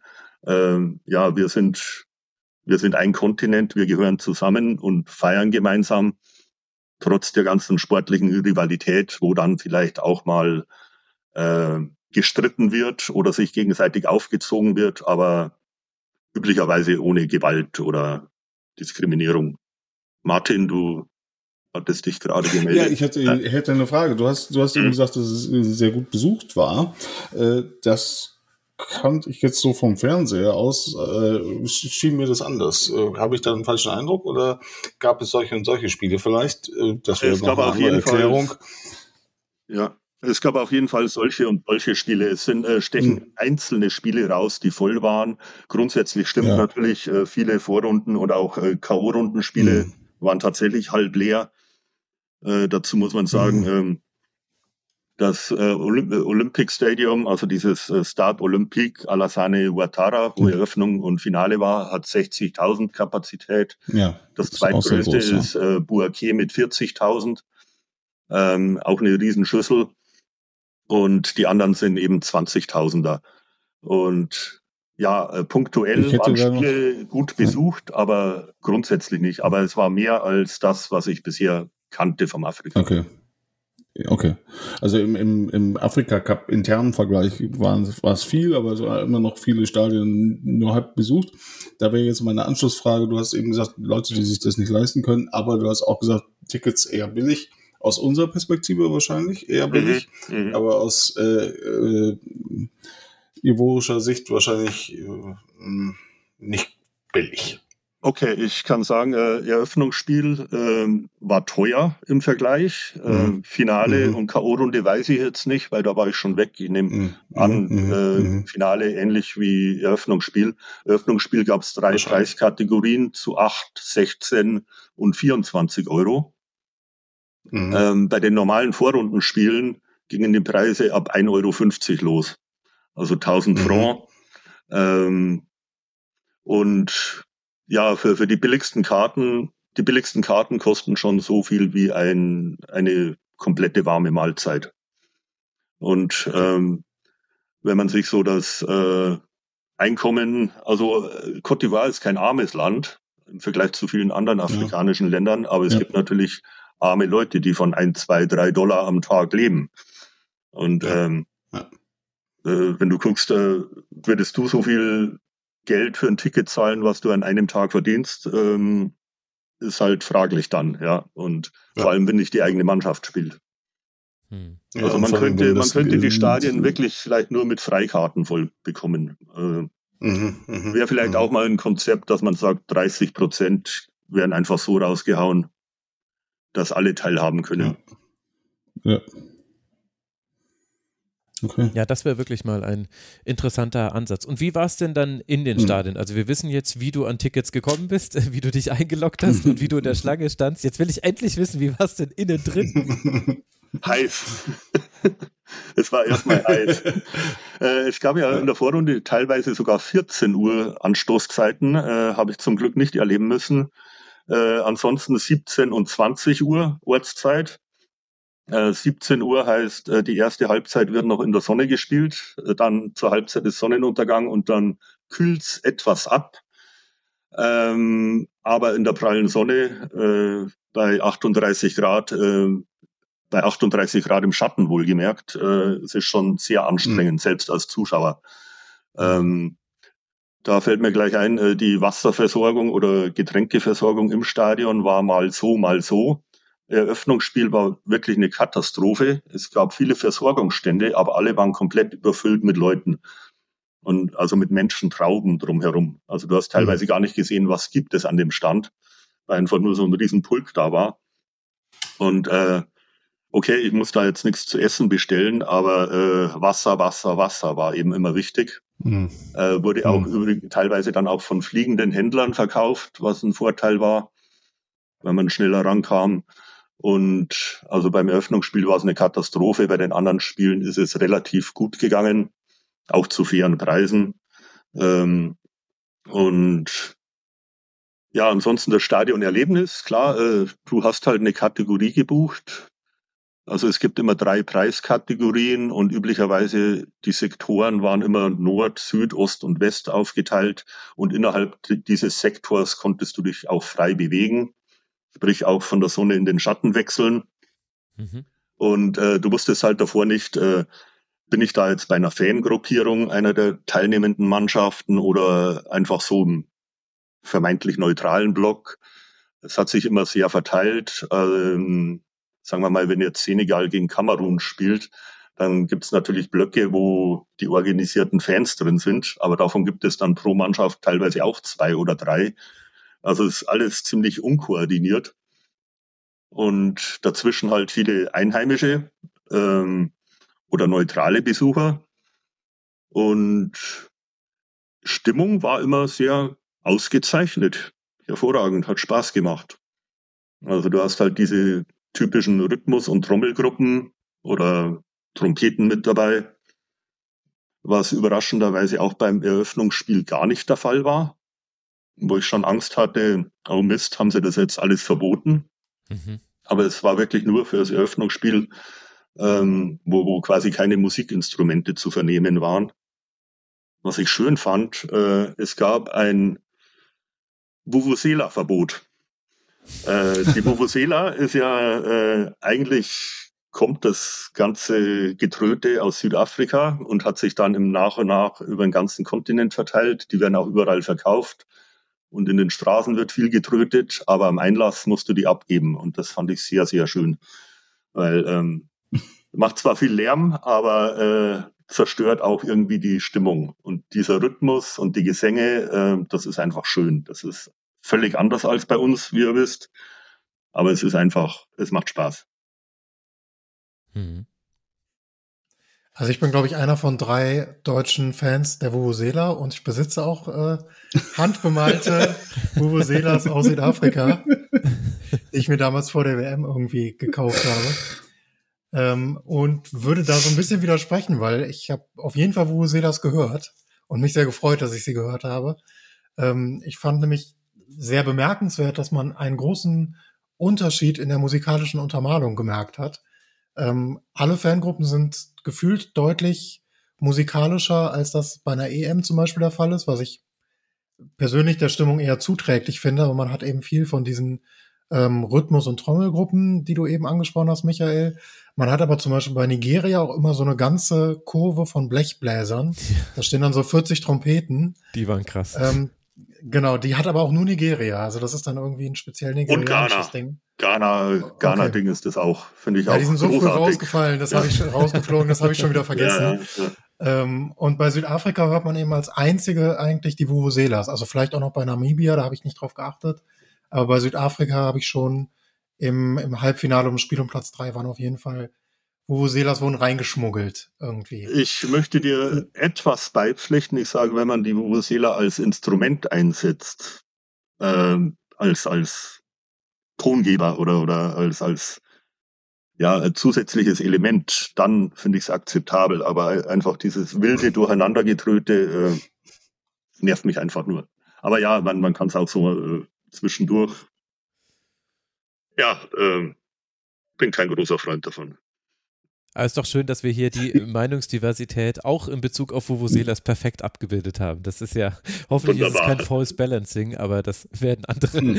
dann nachweisen müssen. Aber das ist ja generell so ein Thema. Das ist auch schade, dass man das äh, unterschiedlich gut bei vergangenen Turnieren auch. Ich fand, in diesem Turnier war es eigentlich äh, ganz gut, wenn genügend Zuschauer da waren, hat man immer recht viel von der Atmosphäre mitbekommen. Aber es war in der Vergangenheit schon oft so, dass irgendwann äh, so eine Brassband eingeblendet wurde. Man dachte sich, ach verrückt, von denen habe ich ja noch gar nichts gehört. Äh, und teilweise war es aber auch überrepräsentiert. Aber hast du das Gefühl, nachdem du jetzt auch schon bei mehreren Turnieren warst, dass sich dahingehend noch was verändert hat, Michael, in der Fankultur, wenn man so will? Und wie ist die Zusammensetzung des Publikums im Stadion? Also wie viele Frauen, wie viele Männer, sieht man Kinder und so weiter? Das würde mich auch noch interessieren. Mhm, ähm, was jetzt die, die, den Support und diesen, diese Rhythmusgruppen angeht, äh, kann ich keine Verbesserung oder Verschlechterung feststellen. Also 2008 in Ghana ist mir eben aufgefallen, also da waren ganze Blaskapellen im Stadion. Ähm, hat richtig Spaß gemacht. Es war vielleicht noch weniger ähm, reglementiert damals. Ähm, aber diesen organisierten Gruppen, und die, die hat jede Nation in größerer oder kleinerer äh, Stärke dabei. Ähm, da wird ähm, bei den Fernsehübertragungen leider auch viel geschluckt. Also da, da kommt viel gar nicht an. Also im Stadion ist es noch tausendmal besser als, als vor der Glotze, das ist klar. Ähm, Zu den Zuschauern, ja, äh, grundsätzlich ist es männlich dominiert, ähnlich wie in Europa. Ähm, aber insgesamt hatte ich das Gefühl, vor allem beim Eröffnungsspiel, ähm, dass ein sehr großer Frauenanteil im Stadion war, weil viele halt als Pärchen kamen oder teilweise auch ganze Frauengruppen, was über äh, das ganze Turnier auch gilt. Ähm, teilweise auch mit Kindern. Ähm, ich muss sagen, äh, was mir besonders aufgefallen im Eröffnungsspiel war wirklich so die äh, obere Mittelschicht und die Reichen im Stadion. Also für die das ein Familienevent ist, wo dann die Familie, alle haben das Trikot an, jeder hat äh, sein eigenes äh, Tablet in der Hand und spielt darauf rum. Also wo du merkst, da ist Geld da, die können sich das leisten. Und ähm, überraschenderweise war auch von allen Spielen, die ich gesehen habe, das Eröffnungsspiel das mit der schlechtesten Stimmung obwohl äh, die Elfenbeinküste 2-0 gewonnen hat. Da war nur kurzer Torjubel, hurra, und der Jingle wird eingespielt. Aber ansonsten, selbst die letzten zehn Minuten, wo du denkst, okay, wir haben jetzt das erste Spiel, wir gewinnen gerade 2-0, da waren keine Gesänge, kein Geklatsche oder irgendwas. Das war etwas enttäuschend. Ansonsten bei den anderen Spielen, die etwas günstiger waren, hast du auch gemerkt, es kommt viel mehr normales Volk rein, also nicht wirklich die Armen, aber äh, Leute, die sich auch tatsächlich für Fußball interessieren und nicht nur äh, bei dem großen Event dabei wollen, wie das beim Eröffnungsspiel der Fall war. Ähm, da war dann eben auch mehr Stimmung und es war auch ein bisschen, ja, ähm, wie soll man sagen, äh, nicht, nicht ganz so gesittet. Was jetzt nicht äh, im Gegenteil heißen soll, dass es wild zuging. Ähm, ja, äh, insgesamt fand ich aber auch die Rolle der Frau im Land oder äh, äh die Frau als Fußballfan ähm, ist das in Afrika und äh, insbesondere in der Elfenbeinküste wesentlich stärker, als wir es in Europa kennen. Also auch im Alltag, die Marktfrau hat das Trikot an ähm, oder wenn ein Spiel im Fernsehen läuft äh, und dann sind die Damen vom Grill, äh, schauen nebenbei in die Glotze, was da gerade läuft. Ähm, viele, viele Geschäfte werden auch von Frauen betrieben. Also wenn du irgendwo äh, zum Essen oder zum Trinken gehst, äh, die, die Kasse hat immer die Frau in der Hand. Also die, die, die managen quasi das Land. Und äh, beim Fußball was sind Frauen quasi gleichberechtigte Fans äh, im und außerhalb des Stadions. Das fand ich sehr erfrischend. Also da, da ist Afrika schon einen Schritt weiter, als wir das sind. Mhm. Sascha, du wolltest noch was sagen?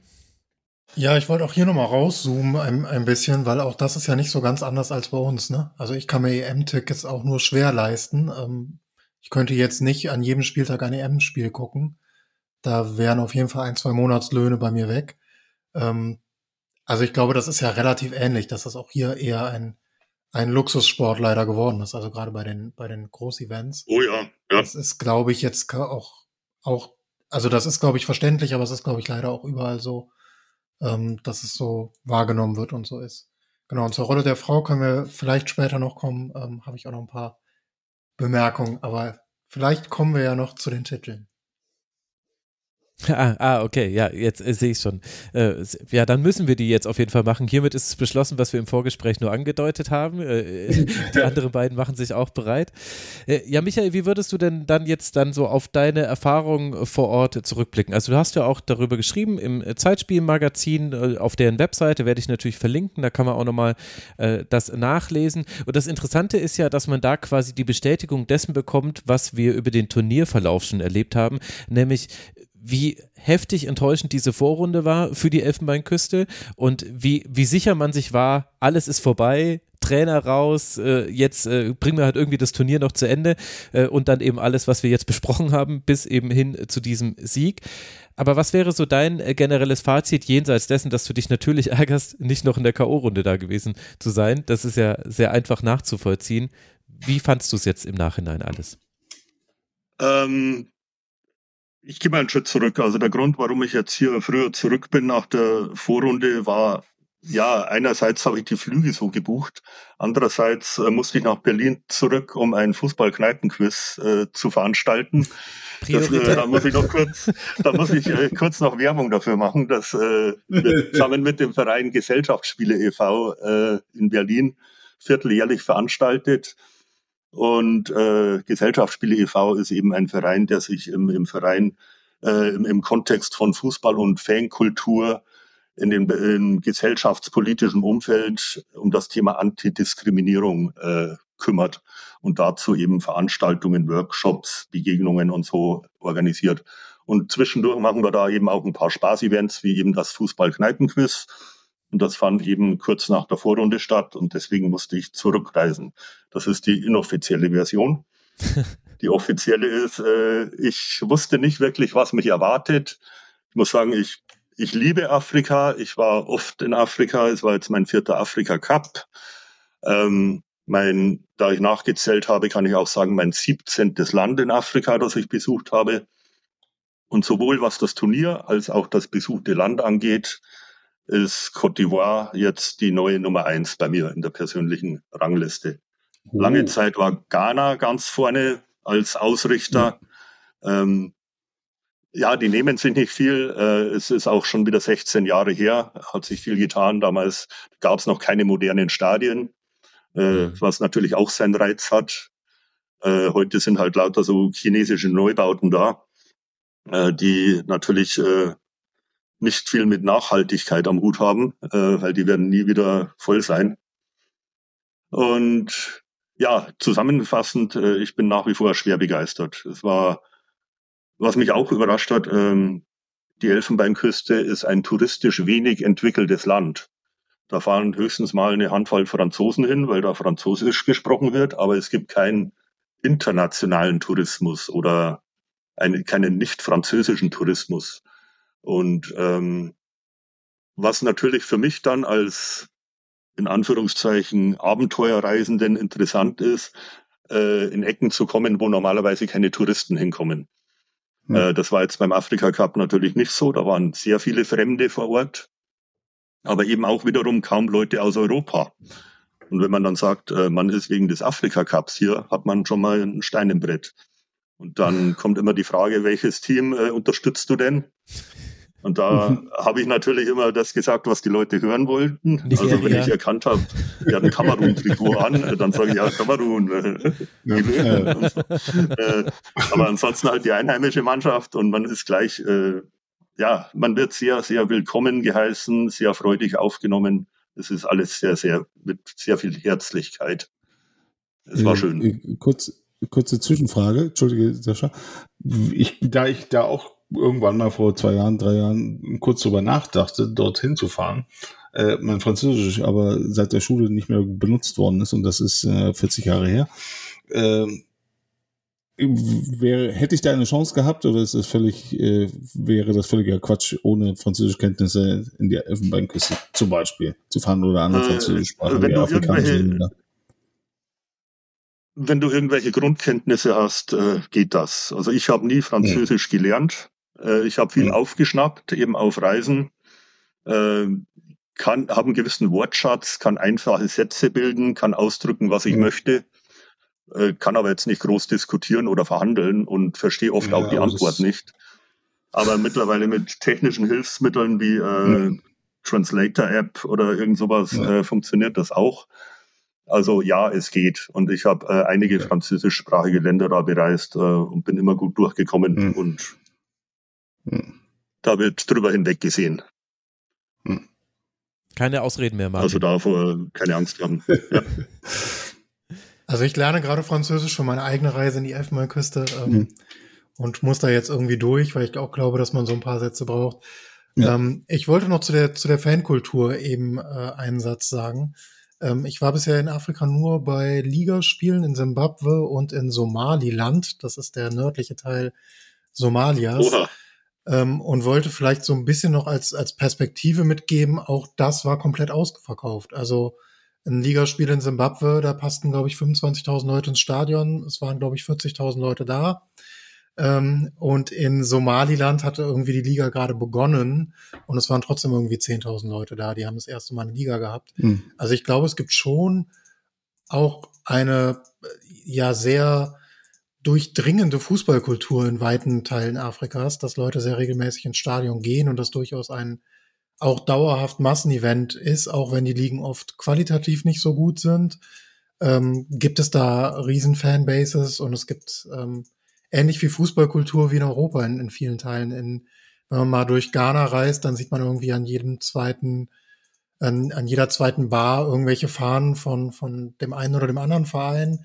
Das spielt einen riesen, das ist eine, spielt eine riesen Rolle in Afrika und ich bin deswegen auch immer nicht ganz so pessimistisch, was die Stadien angeht. Also ja, die werden vermutlich nicht mehr voll jede Woche. Aber ich glaube, es gibt schon auch genug Fußballbegeisterung, dass man das potenziell irgendwie so rüber retten kann, dass sie auch nicht komplett leer stehen jede Woche. Das ist in Russland passiert. Da war ich mal zwei Jahre nach der WM im Stadion. Da war niemand mehr im Stadion. Da waren zehn Leute hm. in dem WM-Stadion. Das, glaube ich, wird so krass in der Elfmeinküste nicht passieren. Äh, ich kann leider herzlich wenig sagen zu dem Vereinsfußball in der Elfenbeinküste. Da habe ich ehrlich gesagt null Ahnung. Zu Ghana kann ich bestätigen, da gibt es eine große Fußballkultur, was den Vereinsfußball angeht, unbedingt. Südafrika auch. Ähm, und so ist es äh, im Kongo auch. Äh, es ist von Land zu Land etwas verschieden. Also meine bisherigen Afrika-Reisen habe ich dann meistens mit WM-Qualifikationsspielen oder Afrika-Cup-Qualifikationsspielen gemacht, ähm, weil die halt äh, eine feste Ansetzung sind und nicht wackeln wie äh, Liga-Ansetzungen. Ähm, solche Spiele kann ich auf jeden Fall auch empfehlen. Also WM-Quali oder Afrika-Cup-Quali im Senegal, in, im Kongo ähm, oder sonst wo, äh, ist auch immer ein Riesenspaß. Liga-Fußball habe ich tatsächlich nur punktuell mal hier und da gesehen. Ähm, ja, aber man, man kann natürlich nicht den ganzen Kontinent über einen Kamm scheren, äh, was sich ja verbietet. Äh, es ist mal größer, mal weniger. Also es gibt Länder, da, mhm. da sind die Spiele der Nationalmannschaft voll und kein Mensch geht zum Ligabetrieb. Aber es gibt halt dann auch Länder wie, wie Ghana eben, wo es halt große Rivalitäten zwischen den Vereinen gibt. Mhm. Das kann ich. Ich habe auch keine Ahnung vom ivorischen Clubfußball. Ich wollte nur kurz einwerfen, dass die zweite Champions League in Afrika wurde schon von Stade d'Abidjan aus der Elfenbeinküste gewonnen. Also es gibt eine lange Tradition von Vereinen. Es sind so zwei, drei, die fast alle in Abidjan sind. Viel mehr weiß ich aber auch nicht. Äh, ganz kurzer Einwurf meinerseits. Äh, weil wir jetzt gerade über die afrikanischen Vereine sprechen und jetzt auch die Champions League schon erwähnt wurde. Liebe äh, Fernsehsender, äh, afrikanische Champions League. Freunde, unsere Freunde von Sport Digital, das wäre doch so schön. Denkt da mal drüber nach, bitte. Danke. Stimmt, vor allem, weil da findet man nämlich auch so schlecht was bei YouTube. Das ist äh, mir Ja, das ist äh, wirklich, also afrikanische äh, Vereinsfußball, ich verstehe ja, dass man die kenianische Liga hier irgendwie in Europa zu sehen kriegt, das verstehe ich ja. Aber die Champions League äh, ist ja nun, ja, egal, gesagt. Sie werden es äh, gehört haben, da bin ich mir ja. relativ sicher. Aber das heißt, wenn ich das äh, so zusammenfasse, was du erzählt hast, Michael, es war äh, so toll, wie wir anderen drei uns das vorgestellt hätten, vor Ort gewesen zu sein, mit dem kleinen äh, Haken, dass du leider nach der Vorrunde zurück musstest und du würdest es jederzeit wieder tun und so wie ich dich einschätze, wirst du es auch wieder tun. Marokko dann. Ich werde bestimmt da nochmal irgendwann vorbeischauen und ich äh, beneide den Sascha jetzt schon, dass er da demnächst hinfährt. äh, bekommt äh, natürlich auch noch ein paar Chips unter der Hand von mir, wenn er möchte. Äh, es war großartig, ja. Ja, und Sascha, dann würde ich sagen, stell doch deinen Akkreditierungsantrag für Marokko auch jetzt schon. Vielleicht geht er dann durch.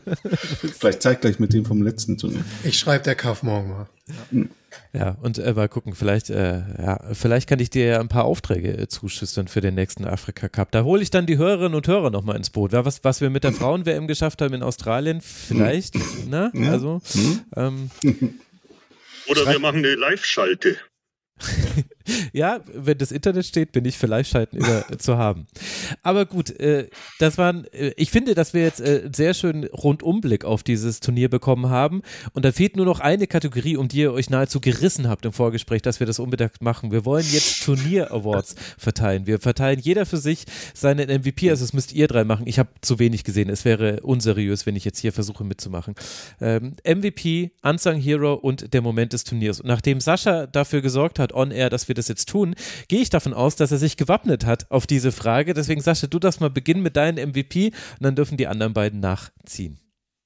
Ähm, ja, ich bin total vorbereitet. Ich würde als MVP in den, in den Raum schmeißen äh, Frank Cassie von äh, der Elfenbeinküste, der so ein bisschen der emotional Leader der Elfenbeinküste war, mhm. gefühlt. Ja. Ähm, ich glaube, in den, in den, gerade in den K.O.-Spielen ist er irgendwie 90 Minuten schreiend über den Platz gelaufen.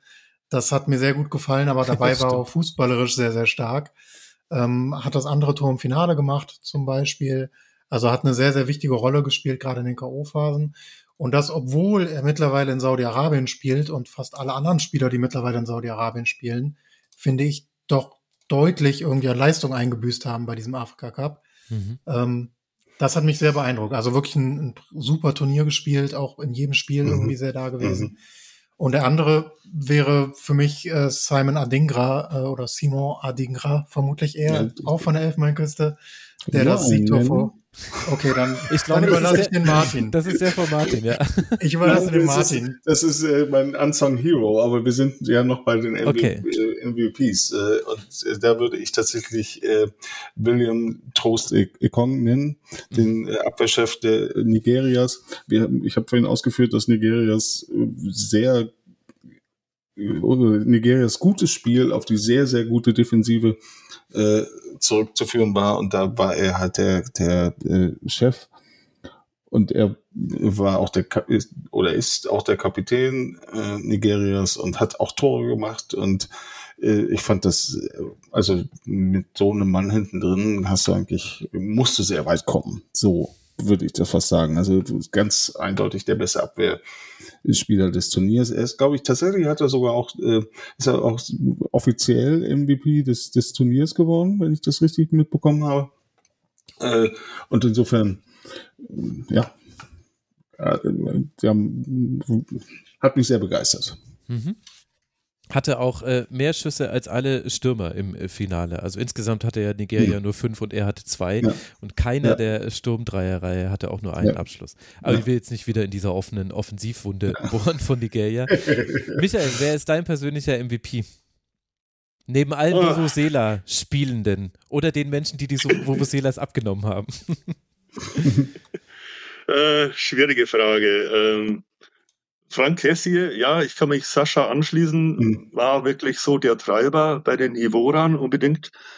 Ansonsten, äh, ich muss tatsächlich Osiman jetzt nochmal erwähnen, auch wenn der seine Höhen und Tiefen hatte, aber insgesamt äh, fand ich den sehr faszinierend und ich muss sagen, ich äh, hatte ihn vor dem Turnier auch gar nicht auf dem Schirm, also weil ich auch so den, den europäischen Clubfußball jetzt nicht wirklich äh, verfolge oder oder gar weiß, wer gerade bei welchem Verein spielt oder aus welcher Nation der eigentlich kommt.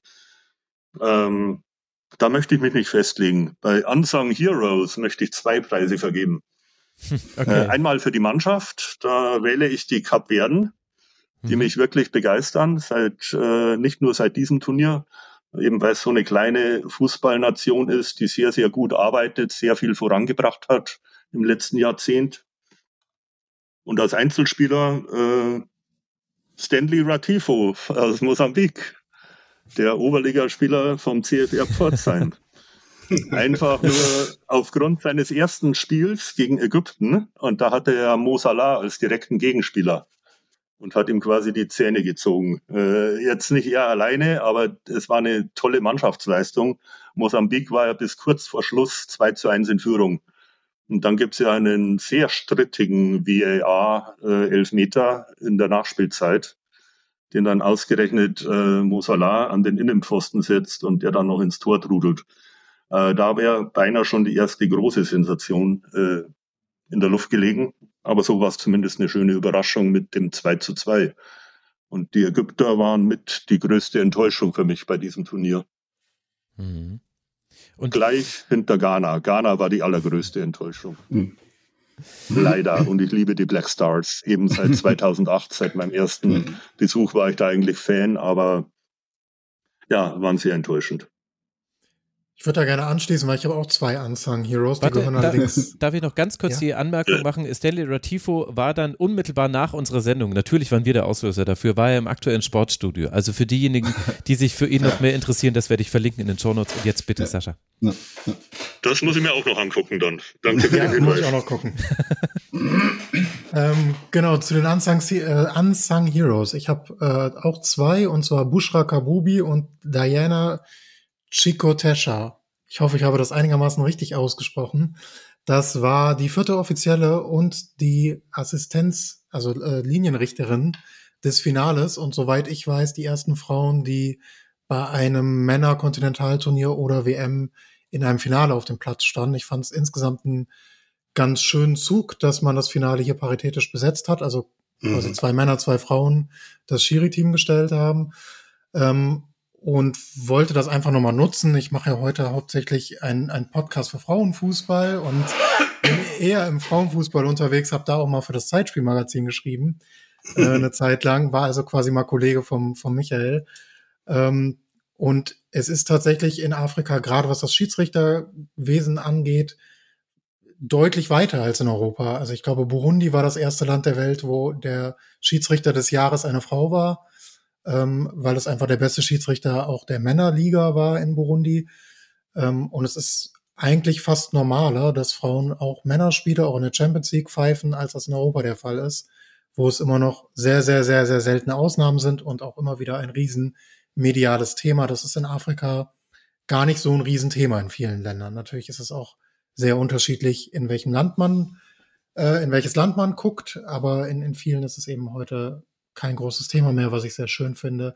Ich habe gesehen, dass Diana Shikotesha bei der Rückreise nach Sambia von einigen hundert Fans am Flughafen begrüßt wurde, Ach, cool. ähm, jubelnd, was ich auch irgendwie ganz cool fand für eine Linienrichterin. ähm, erlebt man das jetzt auch nicht alle Tage. Aber das hat mich persönlich einfach sehr gefreut, dass Afrika da diese Vorreiterrolle eingenommen hat. Ganz wunderbar, Sascha. Und äh, ja, du bist zu bescheiden schön. zu sagen, Legende verloren ist natürlich der Podcast, den unbedingt alle hören sollten. Wirklich, unbedingt. Und Michael wollte noch was ergänzen. Und noch ein äh, Nachtrag zur marokkanischen Schiedsrichterin, die teilgenommen hat. Ähm, mein Zeitspielkollege, der auch im nächsten Heft was beitragen wird, Olaf Janssen, also nicht der ehemalige St. Pauli-Trainer, sondern nur Namensgleichheit. Mhm. Ähm, er, hat, äh, er hat die getroffen und äh, für die Sportschau einen Artikel geschrieben, den ich dann auch unten verlinken würde, ähm, weil sie ja auch aus einem muslimisch-nordafrikanisch geprägten Land kommt, wo du als Schiedsrichterin an sich schon äh, viel, viel schwerer hast. Und äh, dass die, dass ich sie dann im Finale wiedergesehen habe, äh, fand ich ganz, ganz großartig. Also da schöne Sache von CAF.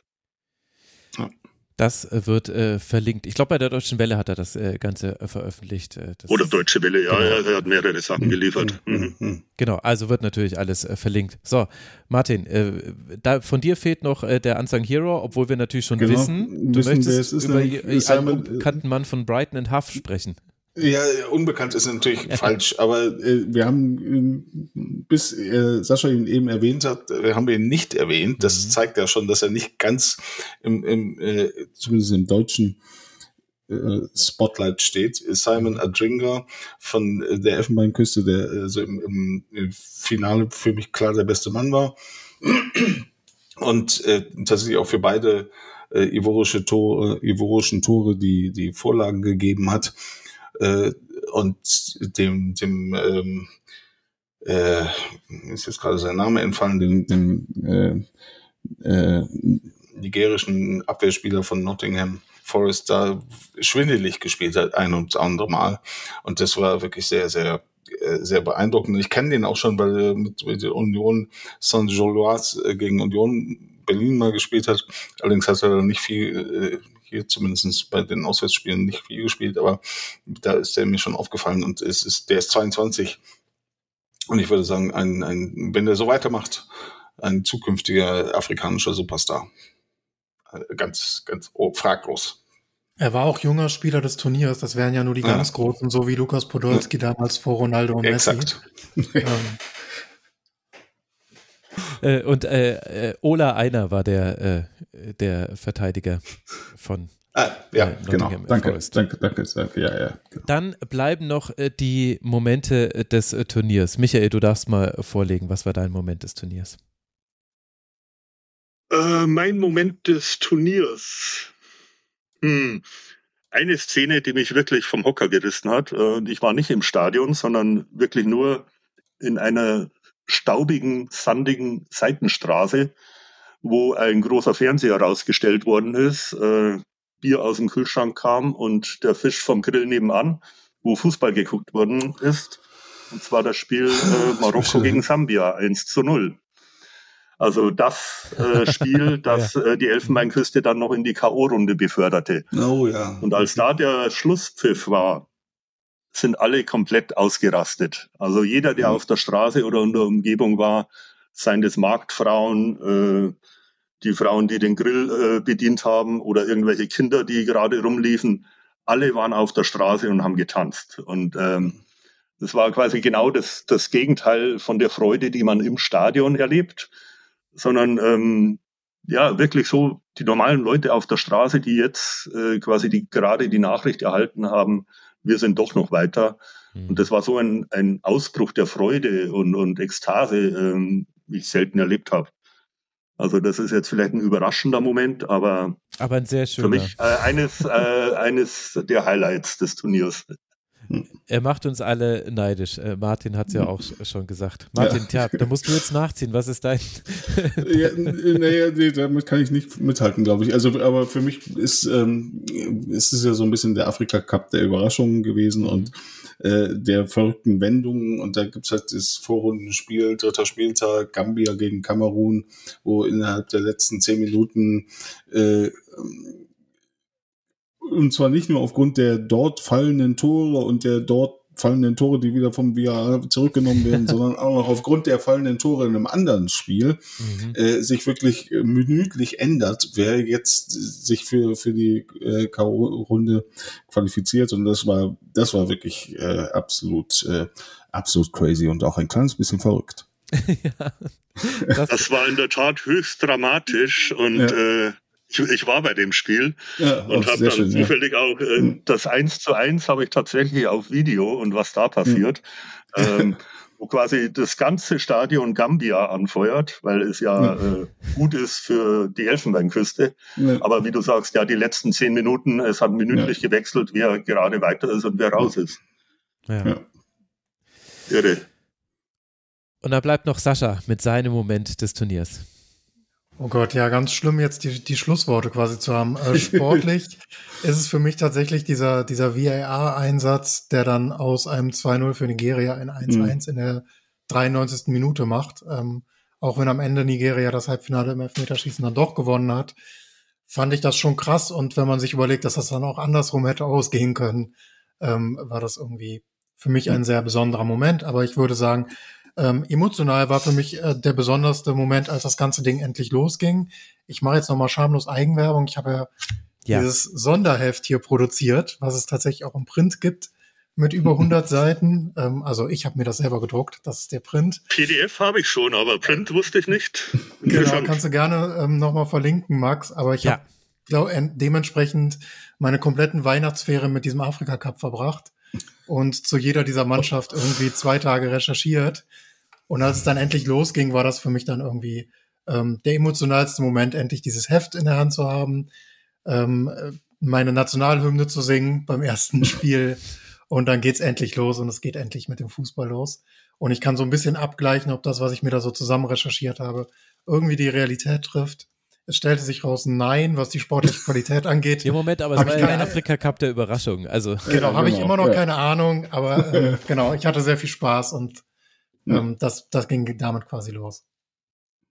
Ganz wunderbar. Und jetzt ahnst du vielleicht, warum du das Schlusswort bekommen hast, äh, Sascha, weil diese, äh, diese Saisonvorschau, es war auch für mich der Startschuss in dieses Turnier. Äh, Martin hat mir damals noch geschrieben, äh, schau dir das an, das ist total irre. Ich habe es mir angeguckt und dachte ja. mir, das ist wirklich komplett irre. Und da war auch dann vorher hatte ich so ein bisschen Zweifel, ob ich eine Sendung zum Afrika Cup unterkriege, äh, im, weil ja alle haben ja gesehen, wie viele Sendungen veröffentlicht wurden. Und dann habe ich die Vorschau gesehen und habe mir gedacht, ey, das gibt's nicht. Ähm, andere werfen da so viel Zeit rein.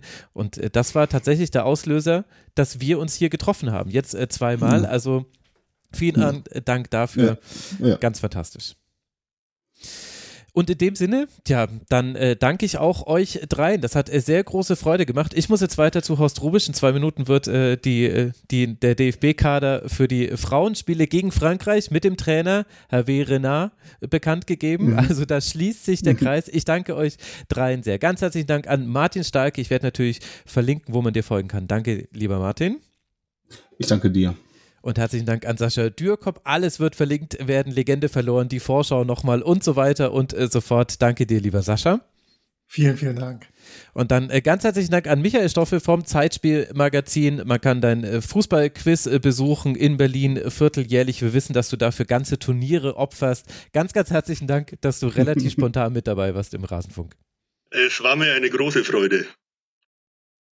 Mir ebenso. Und euch, lieben Hörerinnen und Hörern, danke ich. Sendungen wie diese sind nur möglich durch eure Unterstützung. Und in dieser Folge danke ich Schmelle auf die neuen Philo, Papatilla, Dagedi, Torben H., Ela, Jan und Ben. Denn sie alle haben uns finanziell unterstützt auf rasenfunk.de slash supportersclub. Da erfahrt ihr, wie man uns unterstützen kann. Geht auch ganz einfach via Paper, Kreditkarte und alles mögliche. Es gibt auch keine Warteschlange am Login. Ich verspreche es. In diesem Sinne, danke für eure Aufmerksamkeit. Bleibt gesund und bis bald hier wieder im Rasenfunk. Ciao. Das war der Rasenfunk. Wir grüßen alle, die uns lieb haben.